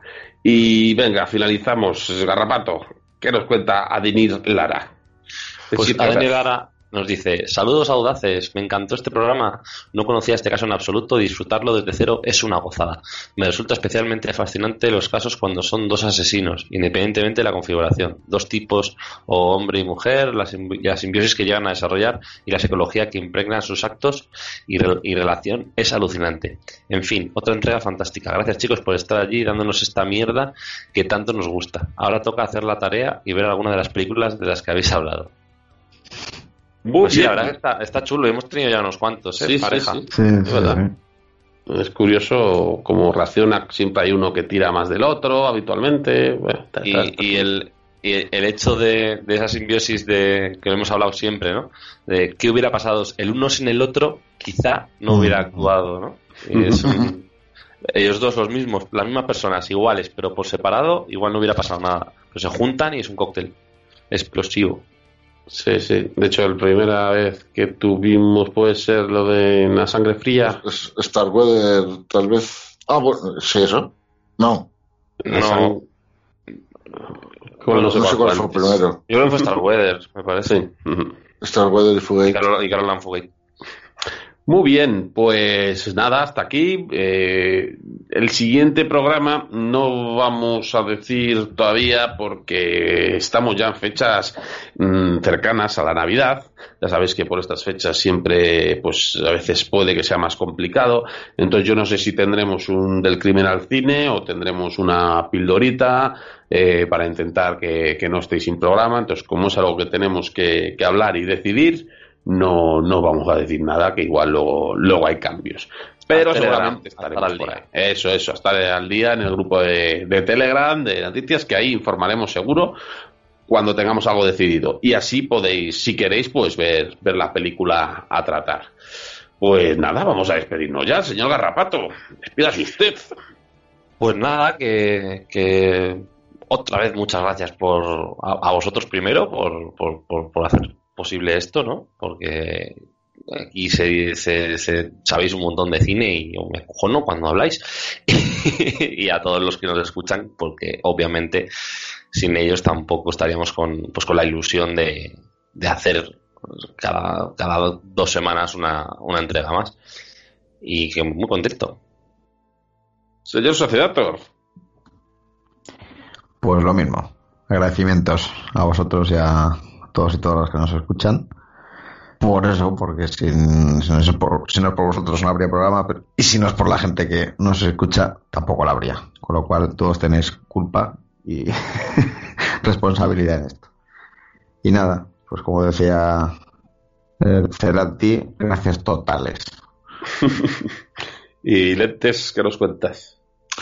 Pues igual agradecer mucho a, a nuestros oyentes, a sus mensajes, sus interactuaciones, que nos llena de alegría que disfrutéis tanto de estas cosas y que, oye, bueno, pues hay partes de pelis que puedo haberme las visto mil veces y puedo hablar de ellas, pero también hay está Garrapato resumiéndonos nuestro toda esa vorágine de información que puedes puedo leer más o menos o puedo investigar más o menos pero cuando llego aquí me siento y digo, a ver, ¿qué me va a contar? Siempre está muy bien narrado, siempre fluye muy bien, siempre muy todo, así que de quitarse flores aquí nadie y, y a disfrutar cada uno de la parte que, que podemos hacer, que hacemos y, y oye, que los oyentes que sigan ahí, que si vienen más genial y que espero que si que, que no se vayan, pero que si no les gustan, pues que, que se le va a hacer, que todos los que se pueda. Muy bien, y feliz Navidad, y os queremos mucho, y viva el Cristo de Medinaceli. No sé quién es ni dónde está ahora mismo, pero que viva. Eh, aquí más que de qui- quitarnos y echarnos flores, siempre hemos sido más de fumárnoslas, así que no vayamos ahora de mosquitas muertas, alegría, alboroto. Y este es un mensaje ya para que la gente nos escuche también cuando esté borracha ahí en, en de fiesta, de cotillón, en estas navidades. Ah, ah, no, espera. Bueno, ha- haced lo que podáis, total. Y si no, oye, uno solo también se puede emborrachar, ¿no? Porque a veces es mejor solo que mal acompañado. Bueno, nosotros, ¿cu- ¿cuánto nos podemos juntar? ¿O no podemos? ¿No somos convivientes? Hombre, si nos conocemos de hace 30 años. Podemos. Eso tiene que, tiene, que valer. ha llegado. Nah, Tiene que decimos valer que como so- conviviente, hombre. Decimos que somos novios, que no nos discrimine, que tenemos una relación de amor a cuatro. Y, y si no, les denunciamos. Llevamos a Telecinco y ya está. Que nos hagan un Estamos en- programa. Estamos en las navidades de maratón de peli de, de Nochebuena y Nochevieja por la noche. Ya que no podemos salir, pues pelis a lo loco y, y ya está. Y cuando se haga de día dices, uy, qué borracho voy, me voy a la cama. Y ya está. Joder, qué planazo.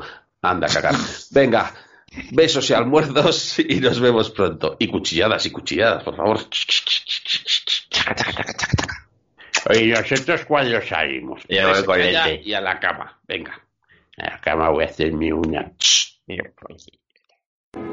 Desconfiad de los falsos profetas que se cubren con pieles de cordero, pero que en su interior son fieros como lobos.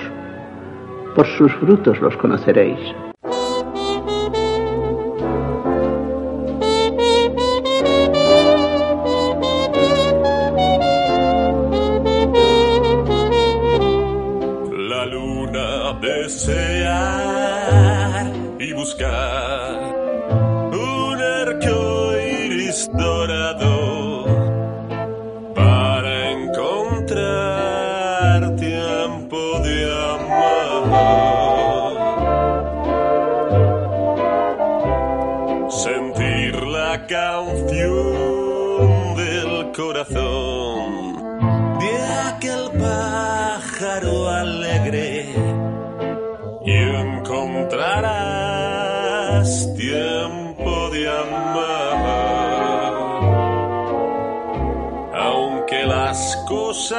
Estén realmente mal, tus sueños no te abandonarán. Todos sabemos que tras la lluvia un arco iris volverá a tu ciudad. La luna desear cualquier día puede que sea mañana repente campanas sonarán y